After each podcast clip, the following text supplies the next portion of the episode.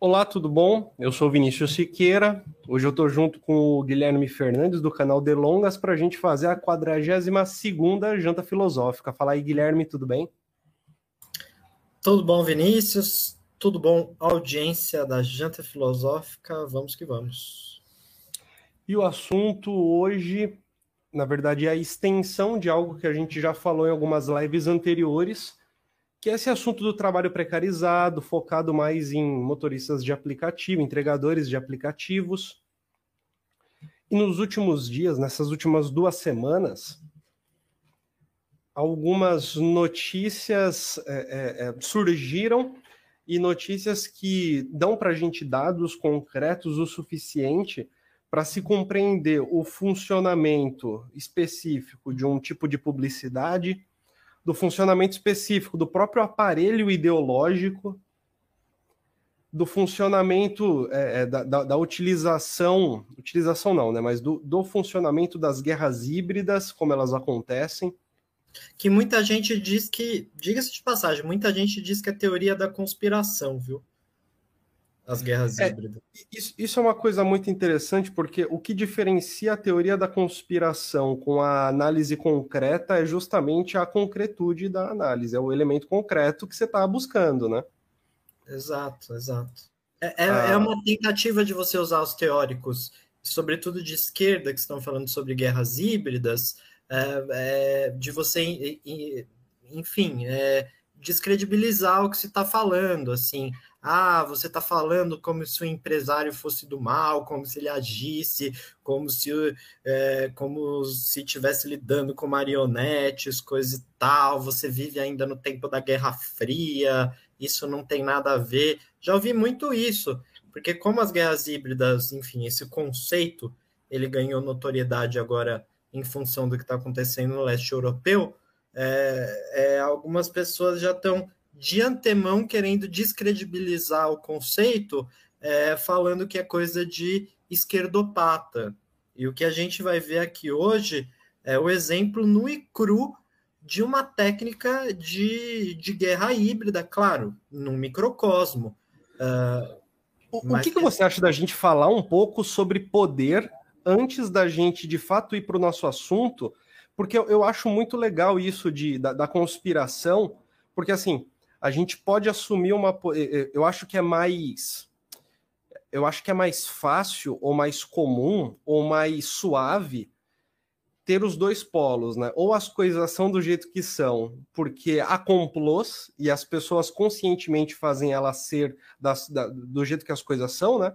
Elas conscientemente decidem como que as coisas serão, como se os efeitos pudessem ser é, de uma maneira assim planejada, colocada em jogo, né? De uma maneira sempre planejada, as ações são é, elas acontecem a partir de uma ação planejada primeira que desencadeou o restante das ações. Esse pensamento de complô onde há um planejamento primeiro, super detalhado, etc. E a outra maneira seria ignorar completamente o, o, a, a realidade material de que existem complôs no sentido amplo, de que existem reuniões, planejamentos, ações táticas, né? Eu, eu considero que uma maneira de começar essa conversa é compreender que há, há níveis do poder. O poder pensado como o poder pensado como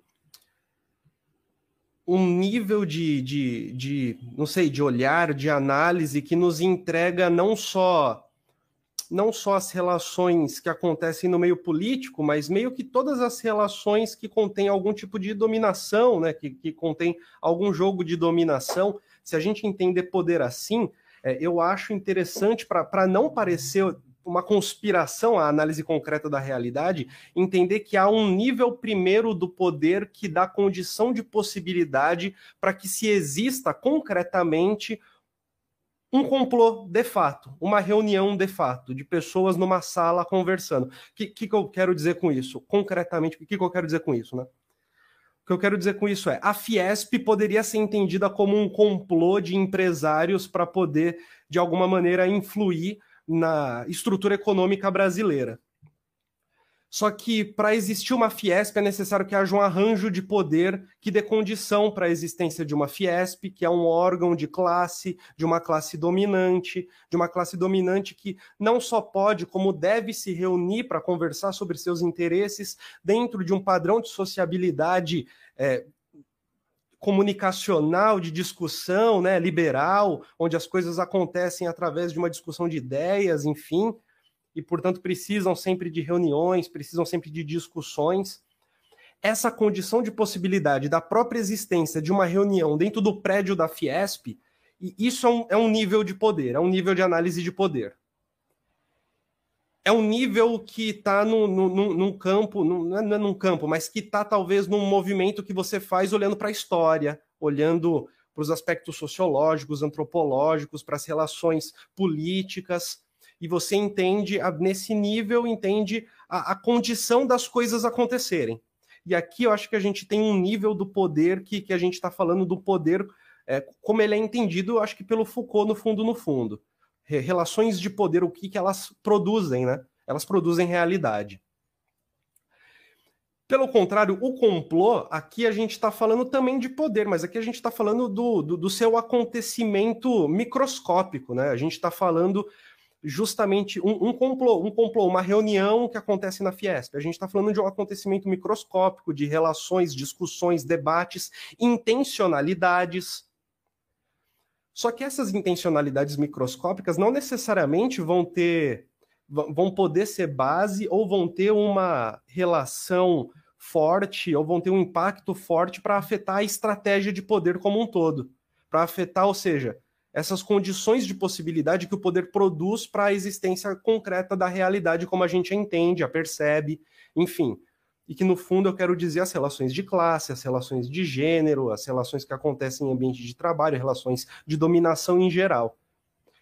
Faz, faz sentido o que eu falei? Eu consegui ser, ser sucinto em colocar uma visão de poder do Foucault e, e, e, colocar justamente esse aspecto microscópico como aquilo que talvez seriam as técnicas de poder, né? As técnicas e tecnologias de poder, o uso delas, a maneira como elas são utilizadas ali na prática, num jeito acontecimental, a partir das intencionalidades ali diretas, mas que não necessariamente não necessariamente vão ser relevantes para a gente discutir a, a, condição de, de, de, possibilidade no nível do poder da existência da nossa sociedade, que, que eu acho que a gente pode dizer que é, por exemplo, a existência de um sistema capitalista, ela é uma condição base material, concreta, para que se haja uma Fiesp, por exemplo, seguindo o exemplo da Fiesp, né? E para que essa Fiesp seja um local onde é possível que os decisores possam conversar, decidir coisas específicas. Faz sentido? Faz sentido, cara. Eu acho que sim. Olha, no geral, assim, olha, no e cru, o que nós vamos ver aqui é uma típica relação de, é, ao fim ao cabo, do, do explorador em relação ao explorado. Bem marxista mesmo, assim, aquele que detém os meios de produção empregando ali técnicas de exploração é, para dizimar é, a qualquer tipo de movimentação da classe trabalhadora.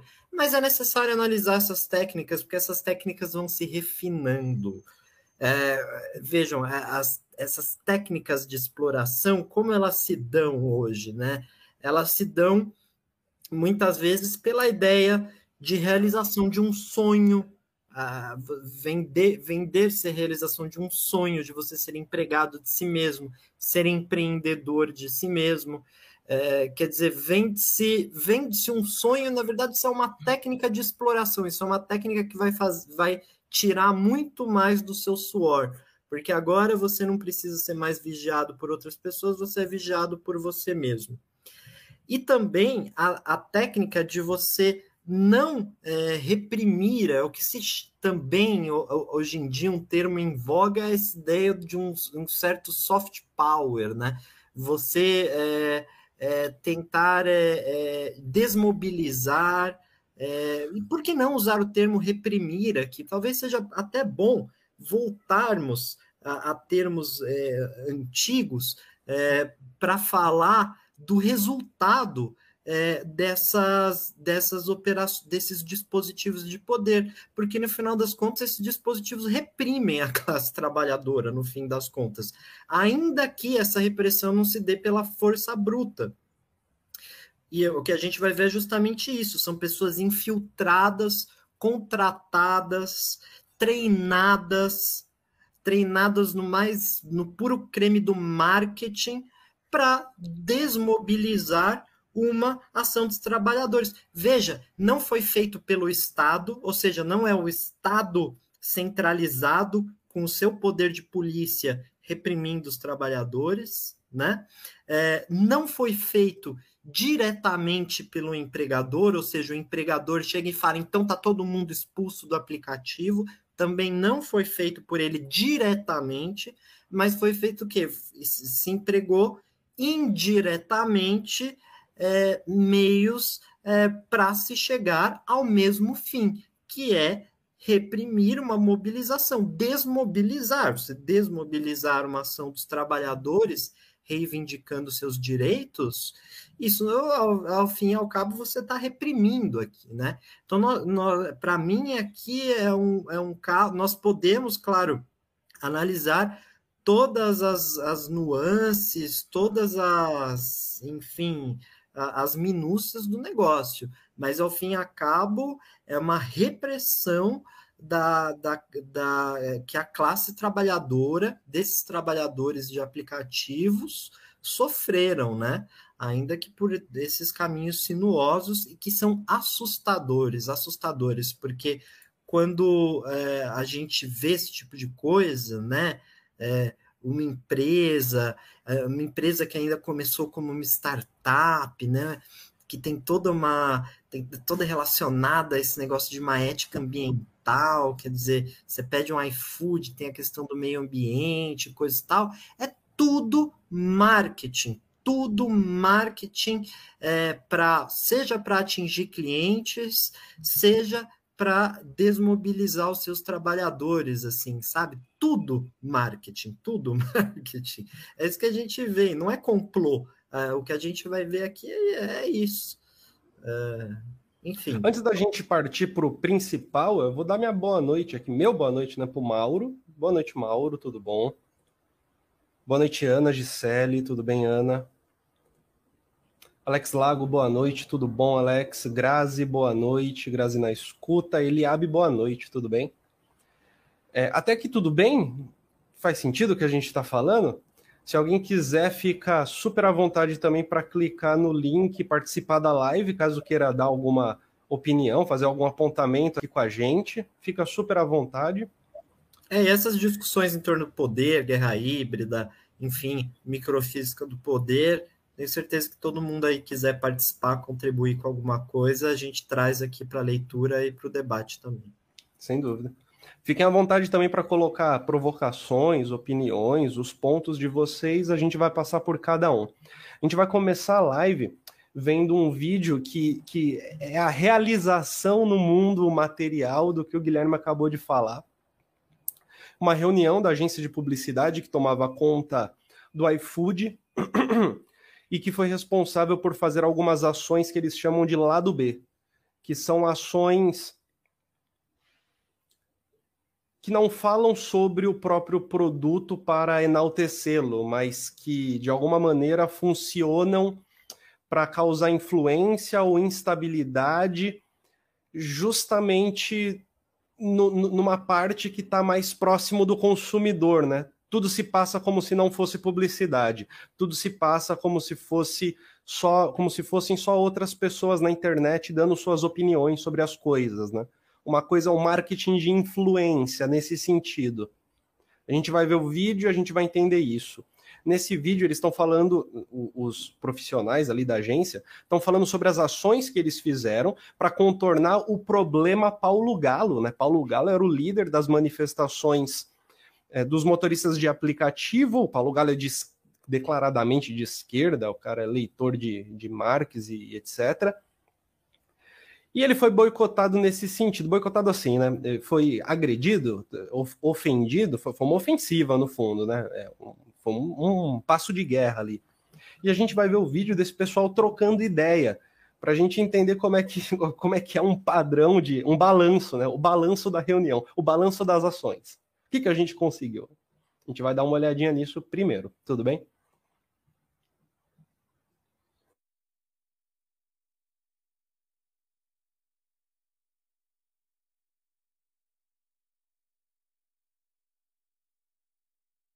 alta risada maligna, tá ligado, né? Uma coisa meio louca, assim, ó. Breca morre, né? Essa, não, Breca morre. Não, a gente breca... tem que inventar outro. Entendi, não pode... breca... Esse daí a gente. Para contextualizar, não breca foi meio que a palavra de ordem dessa ação lá do B da agência de publicidade para desestabilizar justamente a, a união dos entregadores na, nas greves, né, nos breques dos entregadores. Já cumpriu a missão, já cumpriu é, a missão. E, e, contaminou também. A gente tem, tem, tem, tem, cadáver aí no meio do negócio que ele não pode mexer nisso. Mas ele foi importantíssimo, apesar do, do dos percalços. Importantíssimo, meu. Tem, ele abriu e bateu de frente numa coisa que estava numa agonia, numa sangria desatada. E aí Não, pronto. E, fez... Gente, e matou o galo, né? Matou, matou o galo. Matou o galo. Sabe ah, e, e, e, galo. o galo era... Tipo, sabe o galo era candidato. Cara, você pode ver que ela deve trabalhar numa agência super moderninha. Você vê ali pelo. Repara no no ali no fundo. Você vê o no ali no fundo, que provavelmente deve ser, inclusive, talvez até alguma pauta sei lá, feminista tem uma bandeira ali, que acho que é uma bandeira gay, ou seja. É, é do No, é do No. Provavelmente essa pessoa ela se apresenta como progressista, viu? Não pense que essas pessoas que estão aí conversando, que estão nessas agências fazendo isso, elas é, se apresentam como é, bolsonaristas, reacionárias ou, ou, coisa que o valha, né? Você vê até pelo, pelo ambiente ali, né? Se você fizer uma análise é, do vídeo, enfim, como um texto, assim, até você caça coisas do ambiente que mostram um, um certo quê de é, modernidade, assim, uma coisa para frentex, assim. Marketing do bem. É, exato. O, o No, o no para quem não sabe, o No é que, é que, cara, eu não vou conseguir contar essa história porque eu não lembro de nenhuma das datas. Mas foi quando Pinochet saiu do poder e a, a parada é que teve lá o, o plebiscito, e aquele no ali foi utilizado na campanha para que não se mantivesse uma ditadura no Chile. Então, é, pode ser isso. Pode foi, foi, uma campanha de marketing. Foi uma campanha de marketing progressista, sim, sabe? No fundo é, é isso.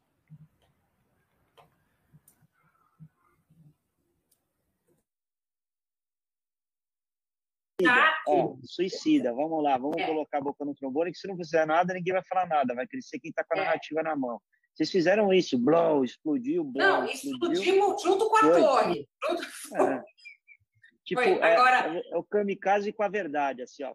Pode ter a verdade ali estancada. A coisa mais doida, a coisa mais doida disso tudo é que é, o Galo, ele era candidato a vereador, ele ia ser a grande a grande cereja no bolo, sabe? Assim, cara, quase eleito, ano, né? quase eleito. vereador. Ele é, quase vocês fizeram isso. Cara. Ele vocês quase fizeram tomou porrada, gente, no Pacaembu, porque a gente só fez o seguinte: hum, hum, que legal, o cara, olha, é um movimento político, não tem nada a ver com o entregador. É um movimento político, não tem a ver com o entregador. E fala com uma naturalidade que ele quase apanhou, né? e que acabou com a carreira política do cara, com uma naturalidade assim. Ah, nossa, olha, acabou, acabou com a carreira política dele uh, e, e, ele quase apanhou. Assim, sem. Cara, esses ambientes assim, é, é, olha, cara, todo, todo lugar tem o seu.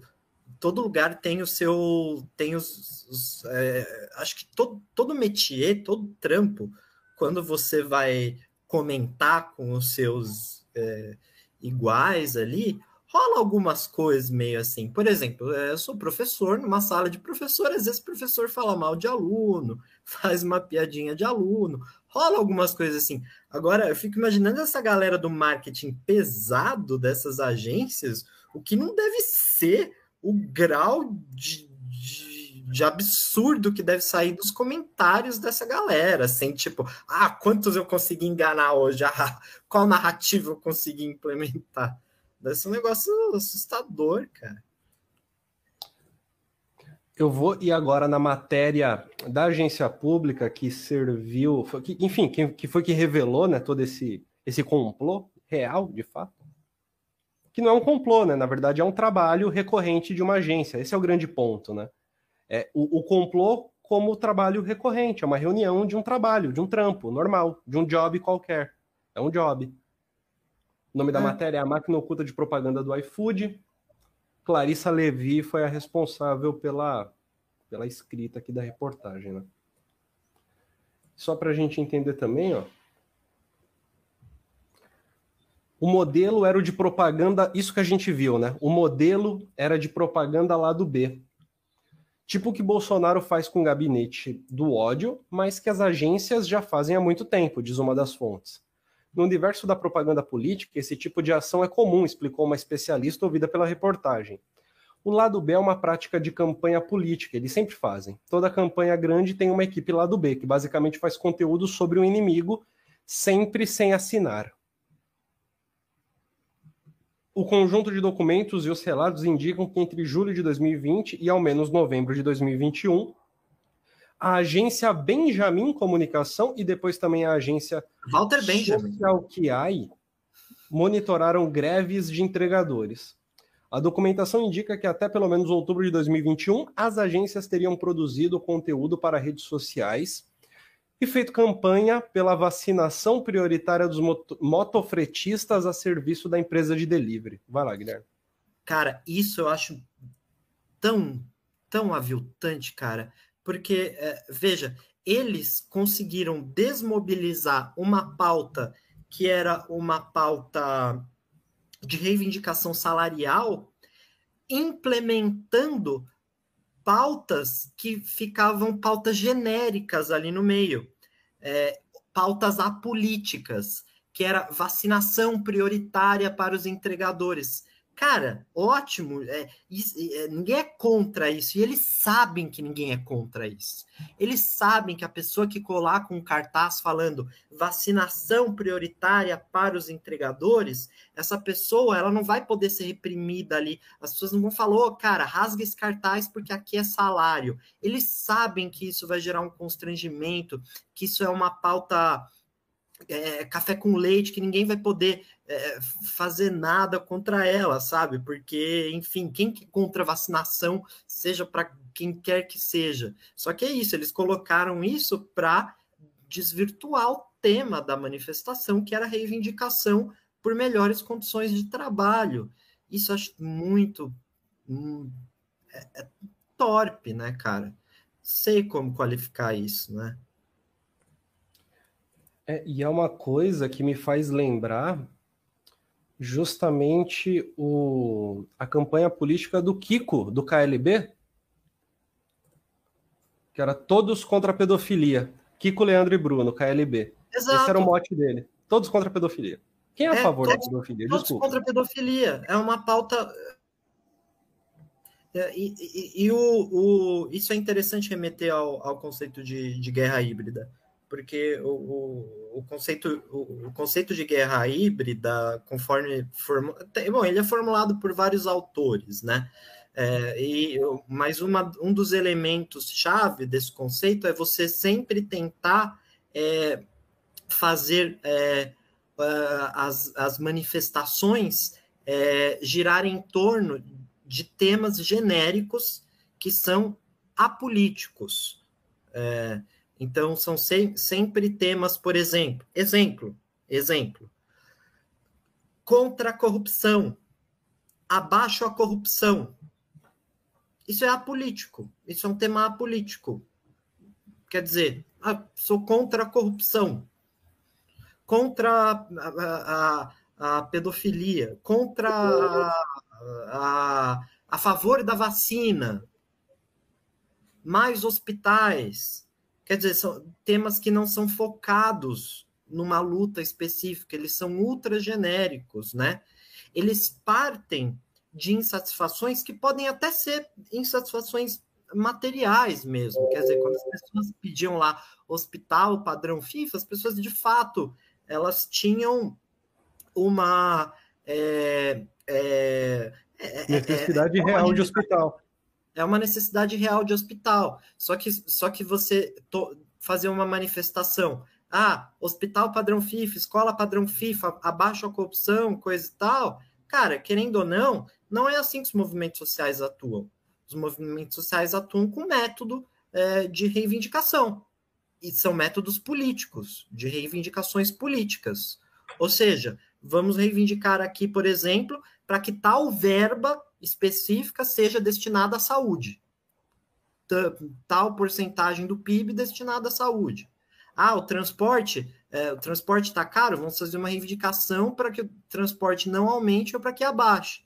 É assim que os movimentos sociais atuam. Eles atuam com pautas políticas, com projetos políticos. E a guerra híbrida quer tornar toda manifestação, ela quer pegar insatisfações reais e transformar em manifestações que são apolíticas para cumprir aí sim interesses políticos, sejam para derrubar líderes de esquerda, como foi em 2016 aqui no Brasil, ou até na Ucrânia com Yanukovych, né, vários lugares que tem esse tipo de guerra de, de guerra híbrida, essa guerra de narrativas, né? E aí, ou cumprir uma agenda, desmobilizar um determinado grupo, né? Bem interessante essa fazer uma associação muito patente é, dessa situação com o conceito mesmo de, de guerras híbridas. Quando teve a primeira greve do iFood, a primeira greve dos, dos entregadores né, de, de aplicativo, principalmente do iFood, enfim, é, o iFood precisou fazer algo, né? E aqui eu vou ler um pedacinho da matéria só sobre a ação que gerou esse lado B aí. Com a visibilidade alcançada pela greve, a estratégia de comunicação do iFood não se limitaria a comerciais na TV que defendessem a reputação da empresa. Oito dias após o break dos apps, foi criada a página Não Breca Meu Trampo no Facebook. Olha o nome disso, cara. Abre aspas, o objetivo era suavizar o impacto das greves e desnortear a mobilização dos entregadores, explicou a reportagem uma pessoa que afirma ter acompanhado o trabalho desenvolvido pelas agências de publicidade. A descrição da página dizia: a gente quer melhorar de vida e ganhar mais. Sem patrão e salário mínimo, porra! Sem salário mínimo, porra! No corre bem feito, a gente tira mais e não tem chefe para encher o saco. A gente quer. Nossa, isso é uma frase de, de literatura, cara, assim. A gente quer liberdade para trampar para quem a gente quiser. E isso é literatura e é, é, é foda. Isso não faz sentido. Isso é uma daquelas frases. É, a agência tinha um manual de como fazer as postagens, como escrever, como se fossem entregadores falando, saca? E assim, é um negócio tão porco que parece literatura de ficção, parece alguém da classe média que está imitando um cara, sabe, que é, que, que é pobre. Sabe? Porque o, é incrível, os erros gramaticais, eles têm regularidades que fazem deles propriedades gramaticais. É, é, é o PCC do Gugu, né? É o PCC do Gugu. É. é tipo, a, a, a, noção desse pessoal de escrever errado, esse pessoal escreve errado, a noção deles é como se escrever errado fosse uma língua, tipo, com as suas regras também, super, super muito colocadinhas ali e tal. E aí você, propositalmente, né, há algo mal conjugado assim, sempre nos mesmos lugares, tipo, parece um texto de robô, NPC de RPG, sabe? Um RPG sobre motoboys. O NPC teria esse texto. O, o Alex colocou aqui né? colocou uma palavra que estava me faltando, estava querendo sair da minha língua. Perverso. Perverso, é perverso. E tem que ser levado à justiça, né? A nossa justiça, ainda que esteja é, em grande parte a serviço é, dos patrões, tem que ser levado a, justi a, a, tem que ser levado. O Paulo Galo, eu imagino que pela repercussão, ele já deve ter, enfim, algum tipo de assessoria jurídica, porque ele tem que ser é, reparado. É, para mim, ele, é, para mim, isso é caso de é, danos morais no, no, no, no cível, assim, e, e, e entrar com. Um, eu vislumbro até uma ação criminal aí de, de calúnia, cara, ou difamação, assim, porque você manchar, manchou a reputação da pessoa, tirou, cara ia se eleger vereador, sabe? Você tirou ali uma, uma possibilidade do cara é, se, se destacar na vida política, assim, são danos que tem que ser reparados, cara. As páginas foram feitas para interagir com os entregadores, para entender eles, mas também para ajudar o iFood no seguinte sentido. As pessoas querem fazer greve, mas o iFood não quer greve. Então, ao invés de cancelar a manifestação e soltar um monte de fake news, nós usávamos a inteligência digital para entender como é que poderíamos esvaziar a narrativa da greve contou uma fonte que também afirmou ter trabalhado no projeto por meses. Nas primeiras semanas, assim, é genial. Esse parágrafo basicamente ele descreve um, um, uma guerra que acontece na superestrutura ideológica e que é fundamental, sabe? Nas primeiras semanas, a página se concentrou em hostilizar a mobilização dos entregadores, acusando o movimento de fazer politicagem que é que é fazer politicagem é uma puta expressão de tiozão, tá ligado? Nos meses seguintes, além de atacar as manifestações, fez oposição a projetos de lei que visavam regulamentar o trabalho dos entregadores e previam benefícios para a categoria. Tipo, tá ligado? Aqui tem a conversa deles, eu não, vou ler, quando a Não Breca Meu Trampo apareceu nas redes, um alerta acendeu na cabeça de entregadores que acompanhavam as mobilizações. A gente suspeitava que era um conteúdo pago por empresa, porque, porra, não dá para ser enganado por isso. Pelo amor de Deus, gente, não dá para ser enganado por isso. É muita ingenuidade achar que você vai conseguir, tipo, sei lá, fazer uma reunião de três horas e descobrir a maneira como motoboys escrevem na internet, sabe? De um jeito tão simples, simplório assim, tá ligado? Deve ter gente fazendo doutorado nesse momento para entender dialetos de pedaços de São Paulo. Tipo, não é, não é um negócio simples, sabe? Porque veio do nada e cheio de postagem, mas ficava no boato. Conta Edgar Silva, presidente da Associação dos Motofretistas de Aplicativos e Autônomos do Brasil, a AMA-BR. Paulo Lima, que é o Paulo Galo, o galo do movimento dos entregadores antifascistas, Lembra que assim que a página surgiu, os motoboys vieram trazer para mim perguntando quem será que estaria por trás. Galo conta que as suspeitas sobre a autoria da página cresceram, mas ninguém tinha evidências que comprovassem quem estaria por trás da Não Breca Meu Trampo. E aqui uns posts de como funciona Não Breca Meu Trampo. Nova PLC quer encher de regra para a gente trabalhar no Rio. PLC 129 igual a mais desemprego. É, parece Bolsonaro falando. Parece Bolsonaro falando, porque no Sim. fim das contas é isso, né? Ganhar mais todo mundo quer. Servir de palco para político, tô fora. A parada é a seguinte: envolver o sindicato e politicagem já era irmão. Isso, isso é pernicioso, cara. Olha, é isso. Envolveu, poli... envolveu política. Ai, ai. É... Quando Não Breca Meu Trampo foi criada, um grupo com o mesmo nome foi aberto por Moriael Paiva, também no Facebook. Marqueteiro conhecido no universo da propaganda política, Paiva coordenou as campanhas de Gilberto Kassab em 2008 e Serra em 2010. Em seu perfil no LinkedIn, descreve-se como consultor em gestão de crise e posicionamento digital, né? E, e, e pai da Isabela, né? Esse pessoal gosta de fazer isso para dar uma amenizada, né? É, e eu, eu acho que assim, é, lógico, é, se expõe o nome, né? O trabalho dos jornalistas, mas isso aí não é nem questão de fulanizar, sabe? Se foi a agência A, B, C ou D, cara.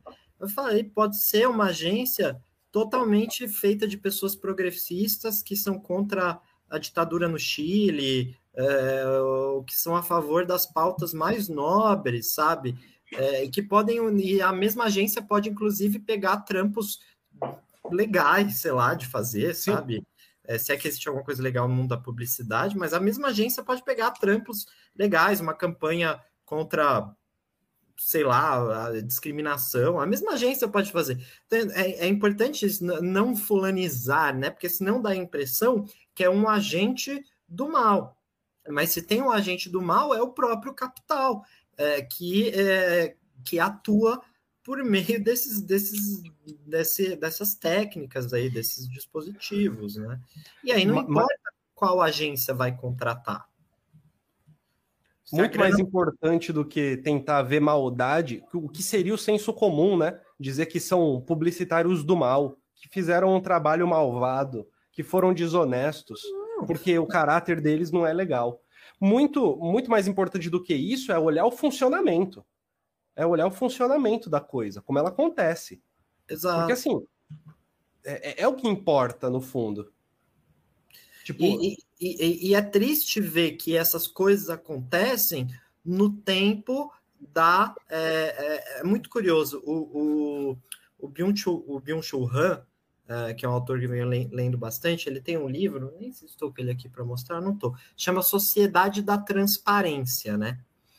É, e esse livro ele fala é, justamente que é, a nossa sociedade ela tem uma certa compulsão por técnicas de transparência.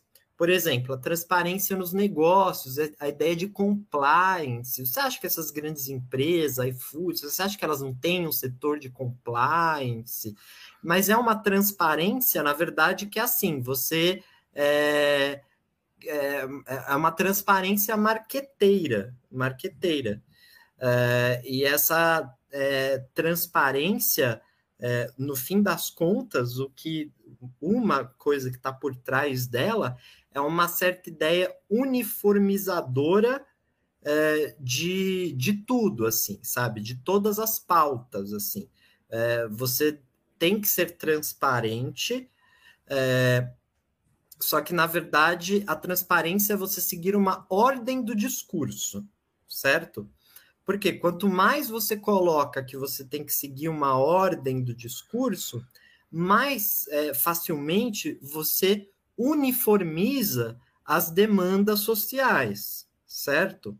Então, por exemplo, você tem um setor de compliance numa empresa que ele vai ter que seguir ali uma ordem do discurso, talvez contra assédio. Pode ter, pode ter. Existem empresas que de fato têm um compliance que faz lá palestra lá no RH, contra assédio, é, inclusão, coisa e tal, é, coisa assim. Só que você, então, você, só que você uniformiza nessa compulsão por trans. Eu não sei se estou me fazendo claro no que eu estou explicando, mas você vai uniformizando as pautas, né? Por você uniformiza, só que a, a, você uniformiza as pautas é, de uma maneira apolítica, apolítica porque a política, dentro dessa lógica de transparência, de compulsão de transparência, a política é coisa suja. Política, política, o sindicato, isso é coisa suja, né? Você uniformiza através de pautas que são pautas é, é, que caem bem, que caem bem e que são utilizadas porque caem bem, certo? É, e aí é isso, são pautas antidiscriminação, é, enfim, pautas anti todas as formas de discriminação, pauta a favor da vacina, coisa e tal. Só que pautas que são políticas, políticas, e que essas sim, elas não vão ser resolvidas no setor de compliance.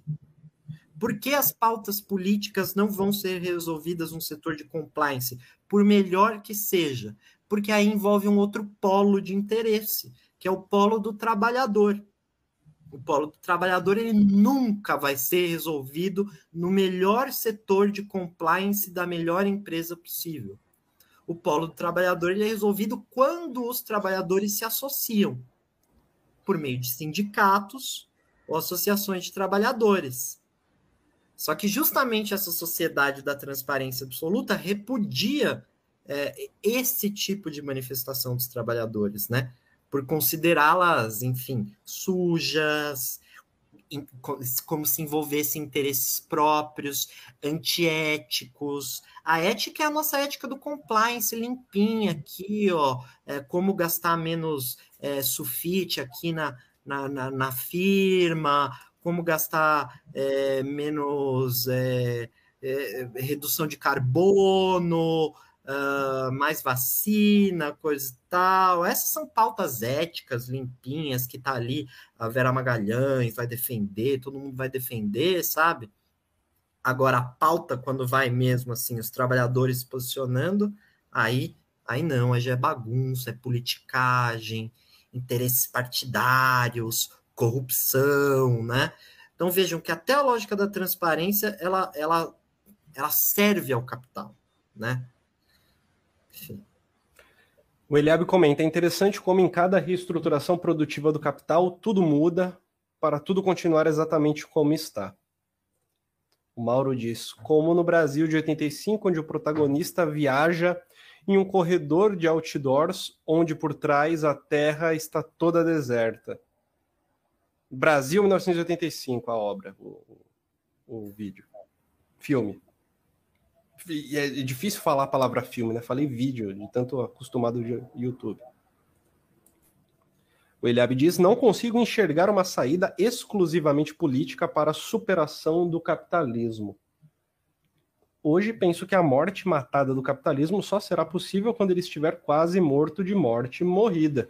É, então, mas existem, como é que fala, análises de conjuntura que a cada cinco anos decretam a quase morte do capitalismo. Então, assim, e aí, sabe? Não, não sei se o ponto.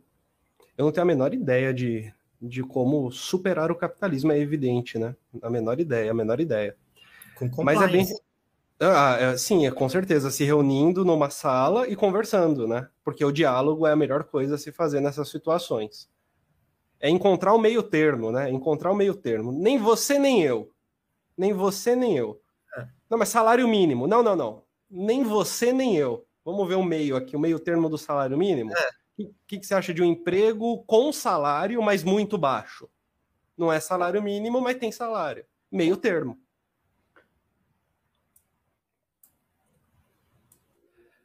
O Alex Lago, perversa e cretina, uma tática de alienação através do inconsciente coletivo. O capitalismo renova suas estratégias de acumulação primitiva apropriação da coloquialidade para expropriar a classe trabalhadora, vergonhoso. É, é, é isso, essa, é, isso é esse, essa expressão aí resumiu o que eu queria dizer, apropriação da coloquialidade. Cara, isso não é uma parada que você se apropria, tipo, como se fosse um manual, né? Isso não, não tem. É tipo técnicas do corpo, saca? Não é um negócio. Você pode achar que você está fazendo, que você está se movimentando como todo mundo, mas é perceptível que não, né? Você pode achar que você está falando como todo mundo, mas é perceptível que não. Vão descobrir uma hora, né? Os próprios entregadores, que não são burros, já desconfiavam, né? E o Alex disse seria interessante uma janta sobre linguagens e poder ou algo próximo disso. Cara, nesse momento eu estou fazendo algumas leituras sobre linguística crítica e análise crítica do discurso, que envolve essa ligação de linguagem e poder. É, eu teria mais base daqui a alguns meses para fazer uma, uma janta sobre isso, Guilherme. Cara, é... sim, cara, super top. São dois temas que é, eu adoro discutir, né? Eu sou, é, enfim, adoro ler temas relacionados ao poder, enfim, estudei letras, né? São dois temas que para mim então, estão bem casadinhos aí, vamos sim. E o Ceia dá o boa noite dele, salve camarada, salve Ceia. Eu queria botar aqui para a gente ouvir o vídeo, esse vídeo é legal, ó. A gente matou o galo, tal, é o nome dessa sessão do texto da agência pública. E aqui tem um vídeo dos publicitários, né, da Benjamin Comunicação, falando sobre a criação da página. Me diga, por favor, se é possível escutar ou se eu vou ter que compartilhar de novo.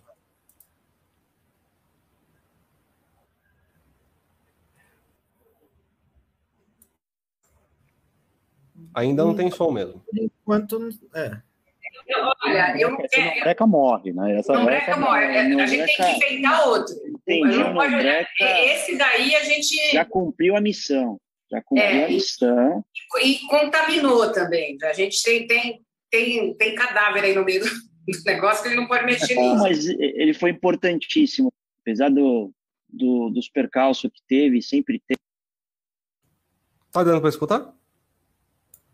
Infelizmente. Sim. Ele abriu e bateu de frente numa coisa que estava numa agonia, numa sangria desatada. E aí, Não, pronto, e, fez... gente, e matou o galo, né? Matou. A gente, matou a gente sabe disso. A gente matou é, o galo. Mostrou a verdade. Galo... Esse, a, a, a, gente sabe disso. A gente matou um galo. É tipo, porra, fizemos uma, um trampo bom aqui. Fizemos um trampo legal. A gente matou o galo. Era. Tipo, sabe a era candidato. Ó, suicida, vamos lá, vamos é. colocar a boca no trombone, que se não fizer nada, ninguém vai falar nada, vai crescer quem está com a é. narrativa na mão. Vocês fizeram isso, blow, explodiu, blow, Não, explodimos junto com a Foi. torre. Junto... É. Tipo, Foi, é, agora... é, o kamikaze com a verdade, assim, ó, pode ter a verdade ali estancada. A coisa mais doida, a coisa mais doida disso tudo é que é, o Galo, ele era candidato a vereador, ele ia ser a grande, a grande cereja no bolo, sabe? Assim, cara, quase no eleito, ano, né? quase eleito. vereador. É assim, no fundo é o mesmo vídeo que a gente viu no início da live, perdão. É, é. E isso me faz. E eu, nossa, gente, eu realmente espero que o Galo ele consiga. É, é, de alguma forma ter algum reparo jurídico disso. Você não acaba com a reputação de uma pessoa, com a vida política dela. Eu realmente espero. Depois vou até pesquisar na internet se ele se ele entrou com algum tipo de ação, porque para mim é caso a ser investigado, assim, sabe? E reparado. Aqui uma postagem da página Não Breca Meu Trampo. Olha que coisa ardil. A maioria dos motoca que trabalha no iFood, Uber Eats e Rappi prefere trampar para diversas empresas. Sem essa de carteira assinada. De cada 10 entregadores, 7 preferem ser autônomos. Sem patrão e podendo fazer seus corres no horário que quiser.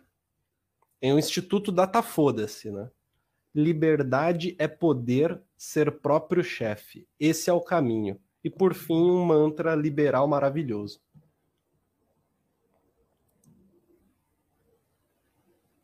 Aqui tem o segundo vídeo. Agora sim. Agora da hora.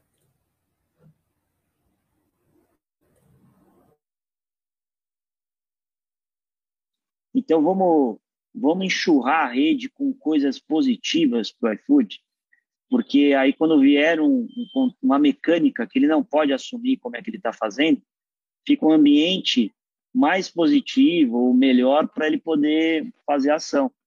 A gente consegue fazer isso, né? Preparar. É claro. Quando sai assim do nada, ou, ou no momento, por exemplo, putz, esse momento está meio negativo, dá para segurar? Não dá? Se é possível ou não. Mas, Mas olha, pode, de repente, eu... melhorar, né? É, foi, acho que ontem me perguntou, será que a gente consegue tal e tal e tal coisa? Eu falei, olha, eu fiz, falei para ela, hum, o que a gente sente aqui na, na, ponta, na linha de frente com eles é, é um monte de iFood dentro do iFood. E assim, o cara, que, o cara que pensa o produto, o cara da logística, que é o que põe em execução, o marketing aqui e a gente aqui na políticas públicas.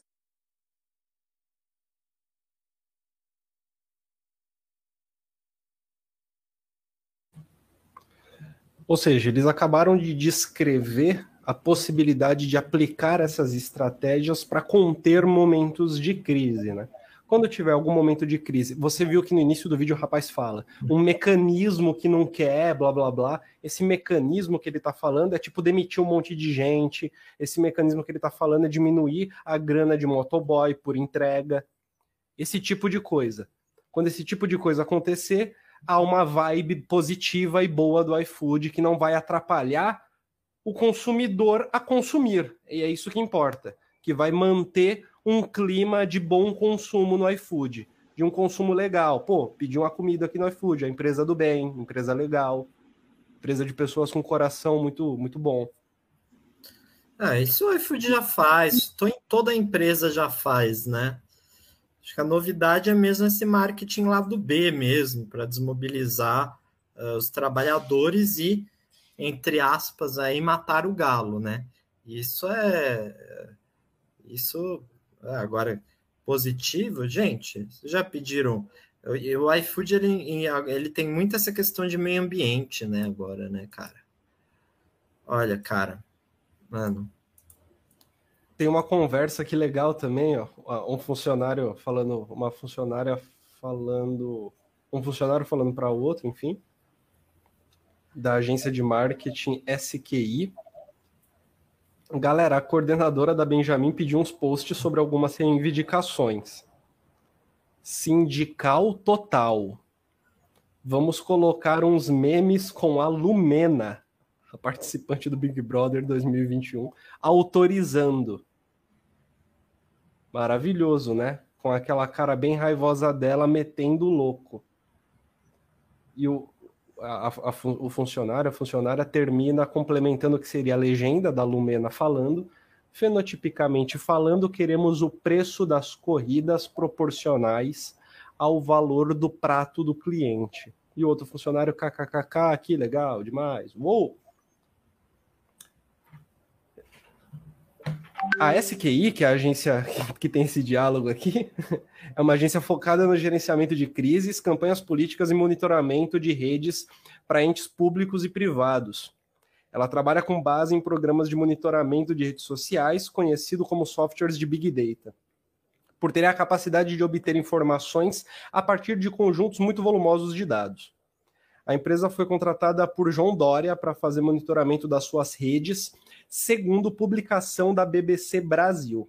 Atualmente também cuida do monitoramento das redes e marketing digital do Coringão, do Corinthians.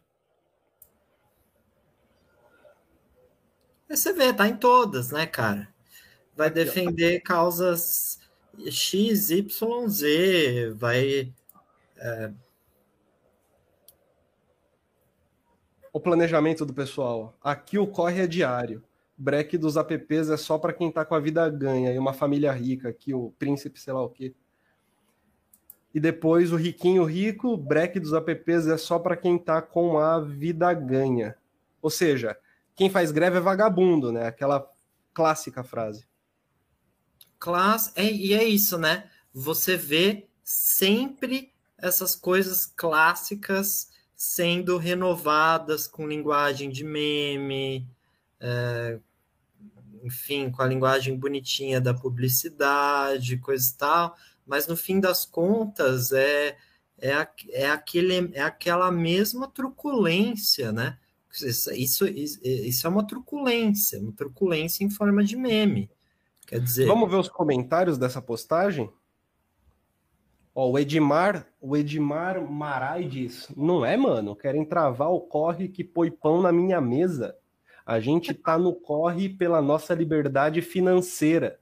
E os caras querem politizar a coisa. Que olha que bem construído. O Cláudio Olavo Dutra diz: hahaha, essa é a ideia. A gente precisa dos corre para colocar comida em casa, não dá para ficar com essa de break, não. Só queremos trampar, ter liberdade e fazer aquela grana. Tipo, o Henrique Alcântara, é isso, querem brecar os apps que hoje dá a minha grana? Deixa nós trampar sem atrasar nosso lado, pô. E o, o Edson Silva, essa é a realidade. Breca os apps só breque, breca os apps só atrasa o nosso trampo. Vou seguir com os meus corre.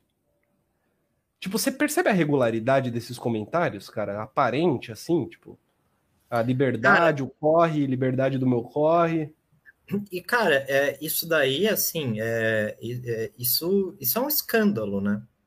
Isso é um escândalo. A, a notícia é escandalosa.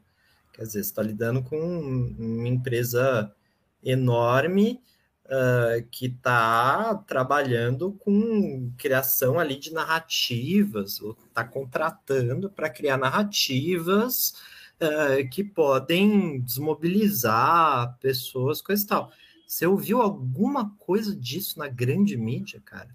Nada, é um silêncio ensurdecedor, assim, cara. Até porque o iFood patrocina tudo, tudo. O iFood patrocina tudo. Quer dizer, só não patrocina mais o Flow lá por conta do. Porque aí pegou mal, né? O que eles disseram lá, né? Mas é. Defendeu nazismo. De né? resto, você liga no Big Brother, iFood, iFood, iFood em todo lugar.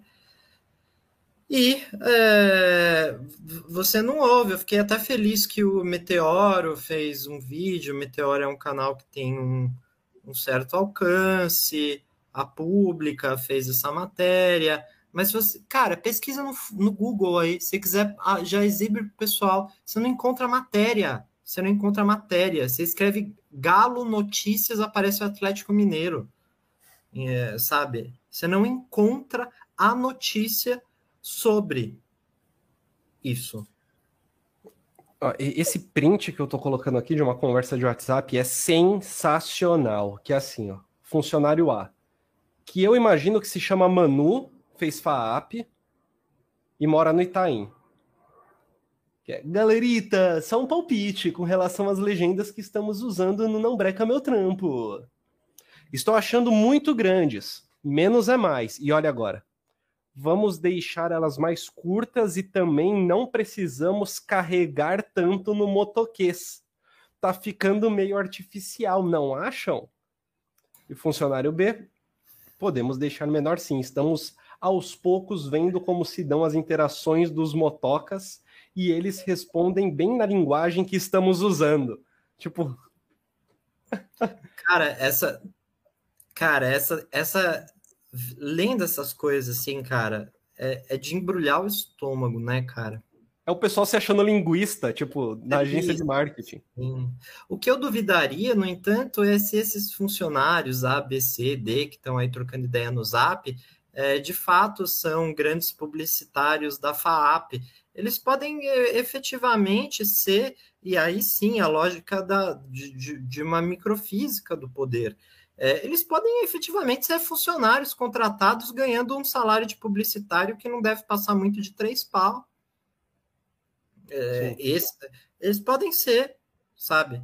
É, a galera lá da reunião lá, eles pareciam ser um pouquinho mais, mais né? É, mais no alto, alto nível. nível mas a, a, galera que tá ali postando no Facebook, sabe?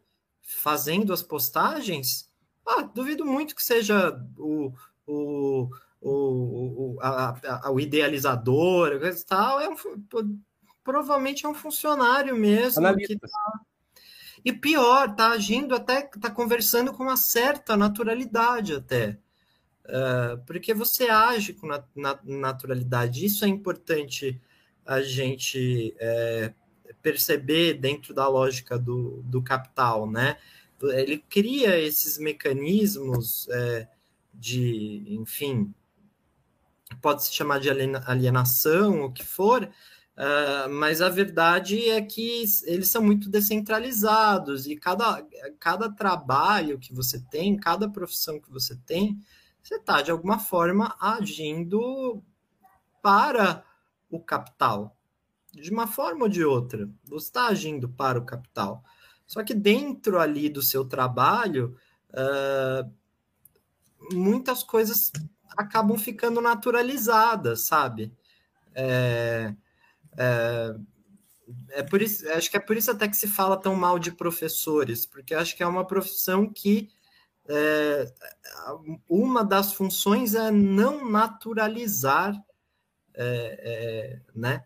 As, principalmente os professores que dão aulas das, das, das ciências é, humanas, ciências sociais, né? Uma das funções é não naturalizar os processos sociais, tentar analisar cientificamente é, o que se passa é, nesses processos.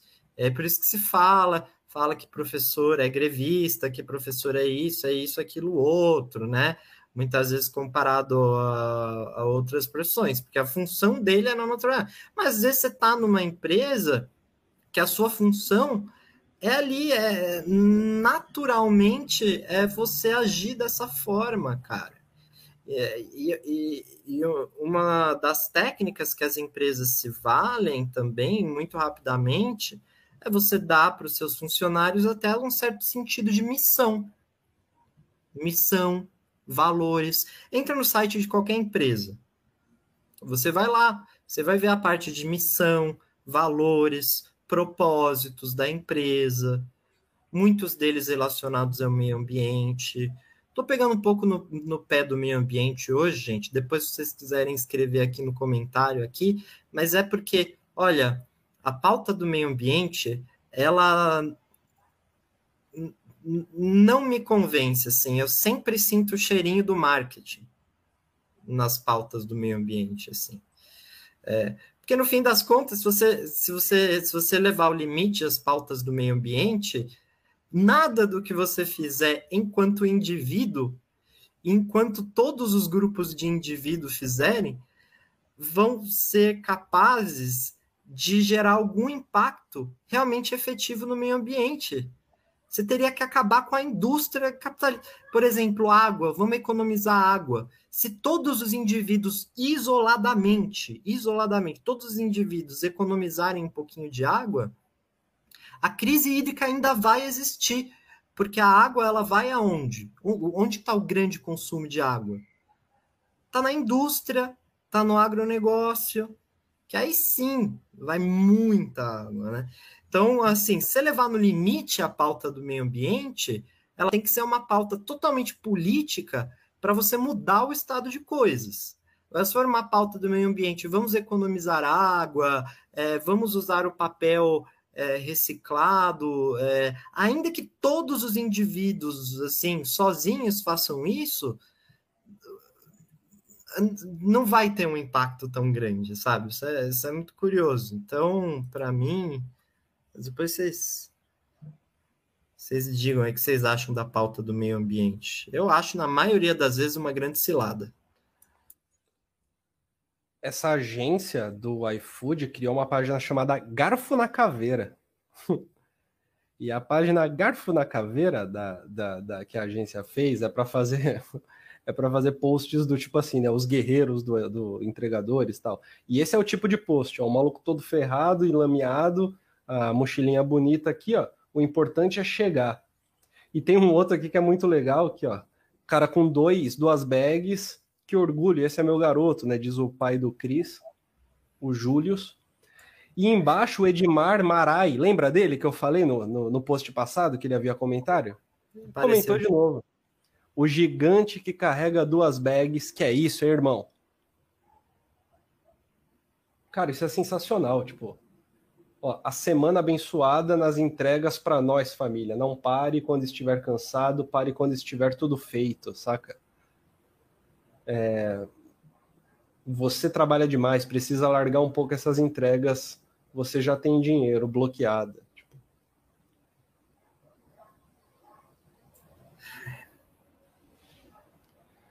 E ó, é, bom dia pessoal, um, um outro bate-papo né, da, da agência. Bom dia, pessoal. Desculpem o horário, mas temos demanda de iFood urgente. Preciso dos resultados de uma semana de impulsionamento nos perfis que administramos para incluir no relatório que precisa enviar agora de manhã. Pessoal, bom dia. Perdão a Adri, Adriana Souza, coordenadora da Benjamin, mandou ontem tardão essa solicitação emergência. Precisamos fazer um resumo geral de monitoramento, impulsionamento e interações. E além de contar com o trabalho da equipe de 12 pessoas, os publicitários contrataram anúncios do Facebook para aumentar o alcance das páginas.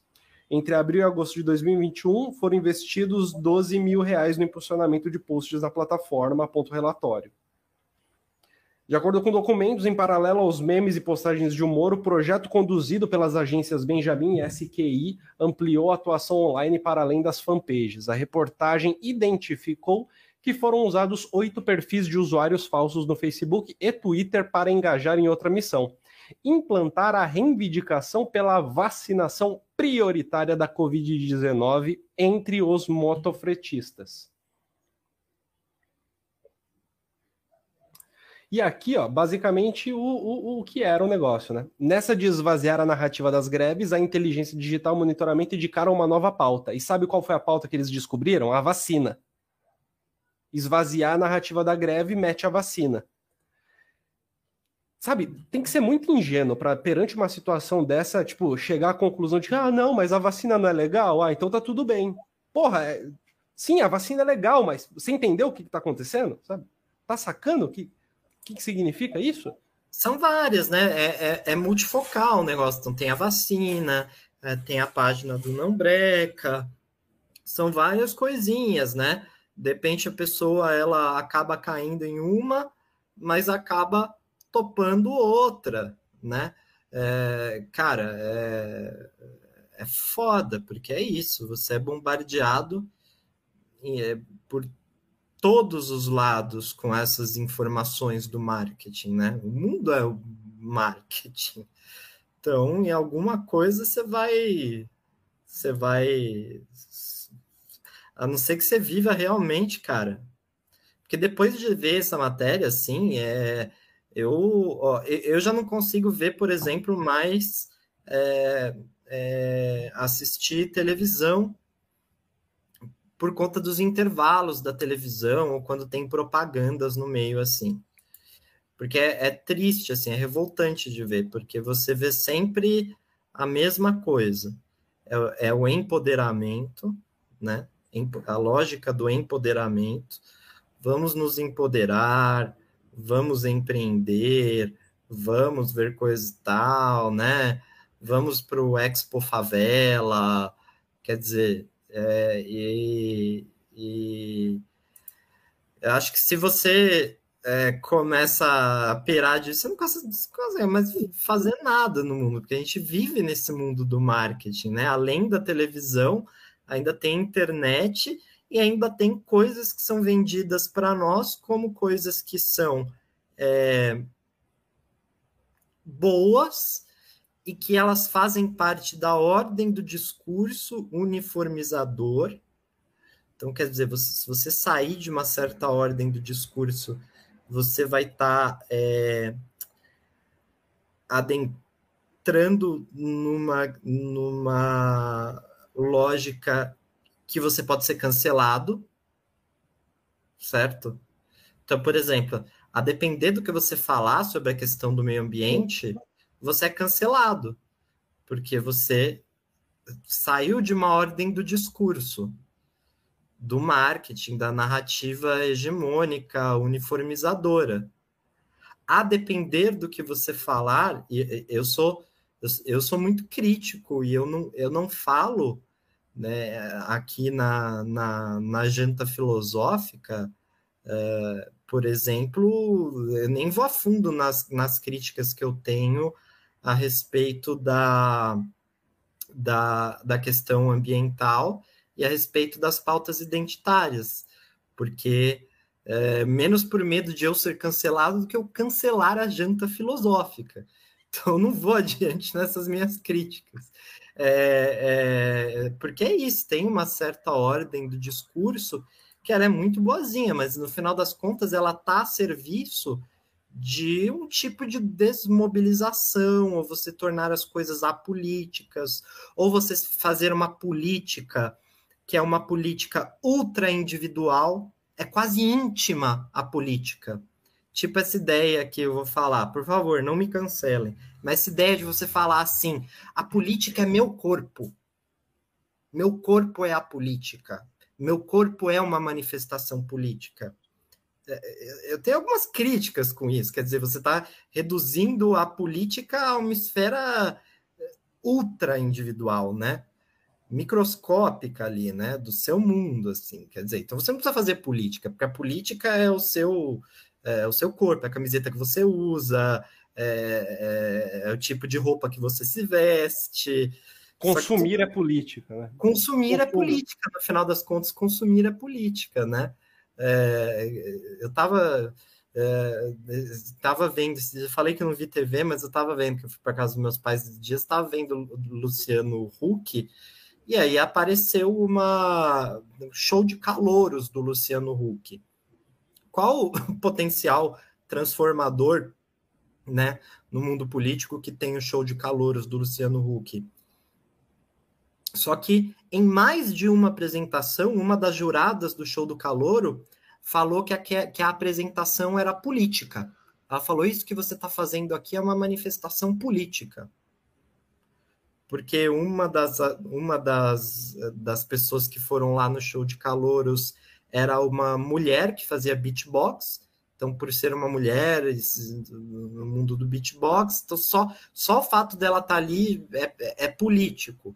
É, e, e, a outra era uma, uma, uma drag queen que fez uma, uma performance, assim. É, o, o que é, e aí ela falou também, nossa, você é política por si só, por si só, só o fato de você aparecer aqui já é política. Veja, eu não estou nem negando que pode ser que seja. É, eu acho que as pautas identitárias elas devem, é, elas vieram, elas têm que ficar na esquerda, elas têm que ficar é, elas são conquistas mesmo da esquerda. É, as, as pautas das, das liberdades é, LGBT, as, as pautas das mulheres, as pautas feministas, assim. É, mas, cara, olha como nasceu o feminismo, cara. Olha ali o, o cerne do feminismo era Simone de Beauvoir, cara. Simone de Beauvoir. Que você tem até uma foto dela ali do, do com Sartre junto com o Fidel, sabe? É, e, e, e essa, esse, essa, essa pauta inicial, ela foi cedendo espaço a pautas de empoderamento da, do empreendedor, da mulher empreendedora, da, da LGBT empreendedor, é, Black Money, Pink Money favelado empreendedor. Quer dizer, e aí você fica numa sinuca de bico, porque você de esquerda, como que você vai é, é, é, lidar com essa situação? Por quê? Porque foi criada uma ordem do discurso que constrange até mesmo uma pessoa de esquerda chegar e falar assim: não, cara, legal, é, é político mesmo, é político. Só que existem outras é, é, maneiras, na verdade, existem outras etapas para se chegar numa manifestação política uh, efetivamente transformadora, né? E, enfim, falei demais. É isso, mas é, eu tenho, tenho muitas críticas a essa forma de você ficar sempre individualizando, assim, né? Uh, o sujeito, a política individual e que já não é nem individual, né? Ela já é quase íntima, né? Porque daqui a pouco ela não vai nem precisar mais, enfim, sair de um circuito muito pequeno, né? E a ideia de política da esquerda raiz é uma ideia que tem que sair do pequeno. É uma ideia que tem que sair do pequeno porque ela precisa ganhar corpo, ela precisa ganhar volume para que as transformações realmente aconteçam, né? Uh, ou do contrário, a gente vai ficar é, é, tomando é, é, é tomando sei lá suco com canudo de papel enquanto você tem indústrias, enquanto você tem, por exemplo, uma extração aqui de gado que vai, é, por si só, acabar com o planeta, ainda que não tivesse seres humanos nenhum consumindo nada, sabe? Por si só, só esse sistema de produção, por si só, ele já destrói o planeta. Né?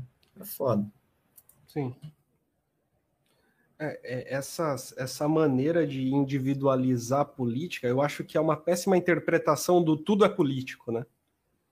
É uma péssima interpretação do tudo é político. Porque, assim, o fato de tudo ser político não significa que toda relação política vai ser eficiente, relevante, para algum interesse objetivo, vai fazer qualquer diferença.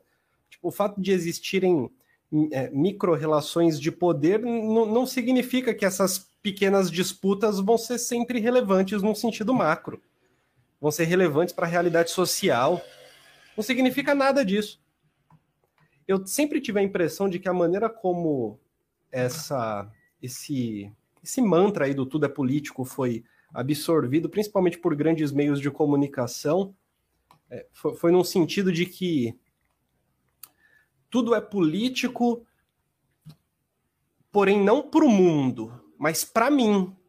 Ou seja, tudo é político, mas o político não é o mundo. O político é como eu me sinto em relação ao mundo.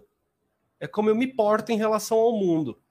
O mundo real mesmo, ou seja, os efeitos materiais das condutas, isso não importa muito. Mas é mais importante eu ter noção de que a minha própria vida, enquanto ela acontece, ela é política e é relevante dentro de uma esfera política. Relevante o bastante para se fechar a política nisso, não é necessário muitas outras preocupações.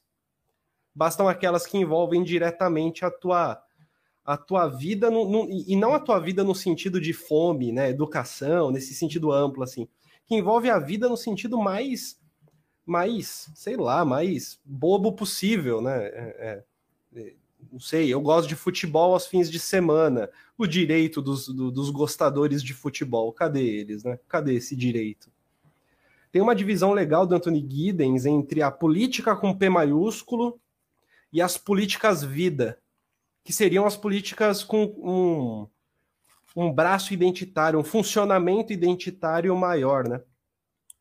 A política com P maiúsculo seriam as políticas dos projetos políticos, os grandes projetos de sociedade, né? comunismo, liberalismo, neoliberalismo, etc. O diagnóstico, é claro, é de um certo enfraquecimento da política com P maiúsculo e um enfortecimento, existe essa palavra? Um enfortecimento das políticas vida? Fortalecimento? Fortalecimento, perfeito. um fortalecimento das políticas vida. Nesse fortalecimento das políticas vida, o, o que se tem é justamente uma configuração política e social, de atuação política e social, em que de fato, em que de fato se percebe no dia a dia, que a participação política se completa quando se fala, ou quando se faz, ou quando se atua em prol da identidade, não em prol do projeto, que seria a política com P maiúscula. Aqui eu estou resumindo muito e estou chegando muito rápido na conclusão, né? Mas é. Eu acho, que, assim. É, é, eu acho que a, é, a, a, a gente deve reconhecer assim é, que a é, talvez a esquerda tenha é, ficado talvez durante um tempo alheia a essas discussões,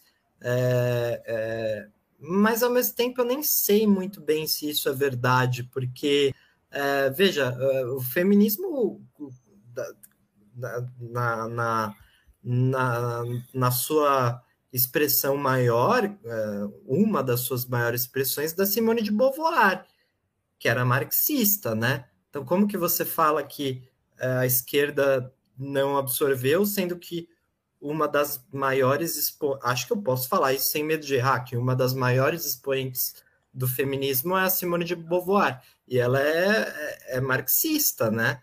É, então, eu também não sei, né, se se se é, a, a, esquerda demorou tanto mais é, que os, os é, setores liberais, assim, talvez sim, talvez a esquerda tenha se concentrado muito, na, sobretudo no período da Guerra Fria, nessa construção desse projeto é, político de maior mesmo, se, se, vislumbrava a possibilidade de uma revolução que assentasse as bases da sociedade em outros métodos, outra coisa, e aí tenha escanteado, e agora, é por isso que eu falo, as pautas identitárias, elas não, não devem sair do horizonte da uh, esquerda, só acho que a esquerda tem que ser crítica a essa ideia de que tudo é político, tudo é político, tudo é político, uh, sabe? Porque senão você perde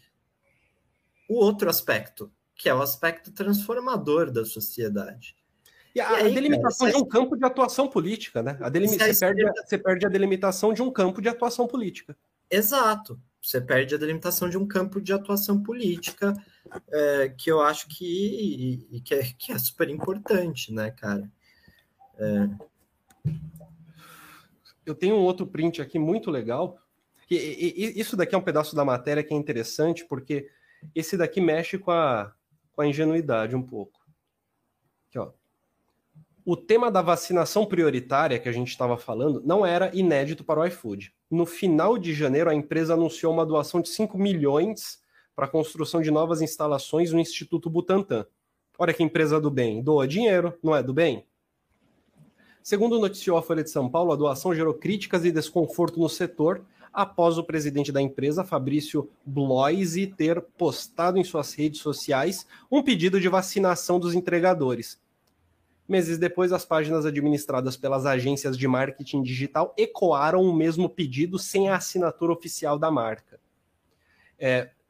Vocês é, percebem como que isso está ligado a, ao que a gente conversou antes sobre colocar vacinação para desmobilizar a greve? Como essas coisas fazem parte do mesmo fenômeno, do mesmo fenômeno?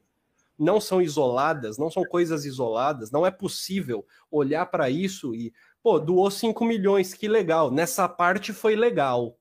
Na parte da greve eu não gostei, foi chato.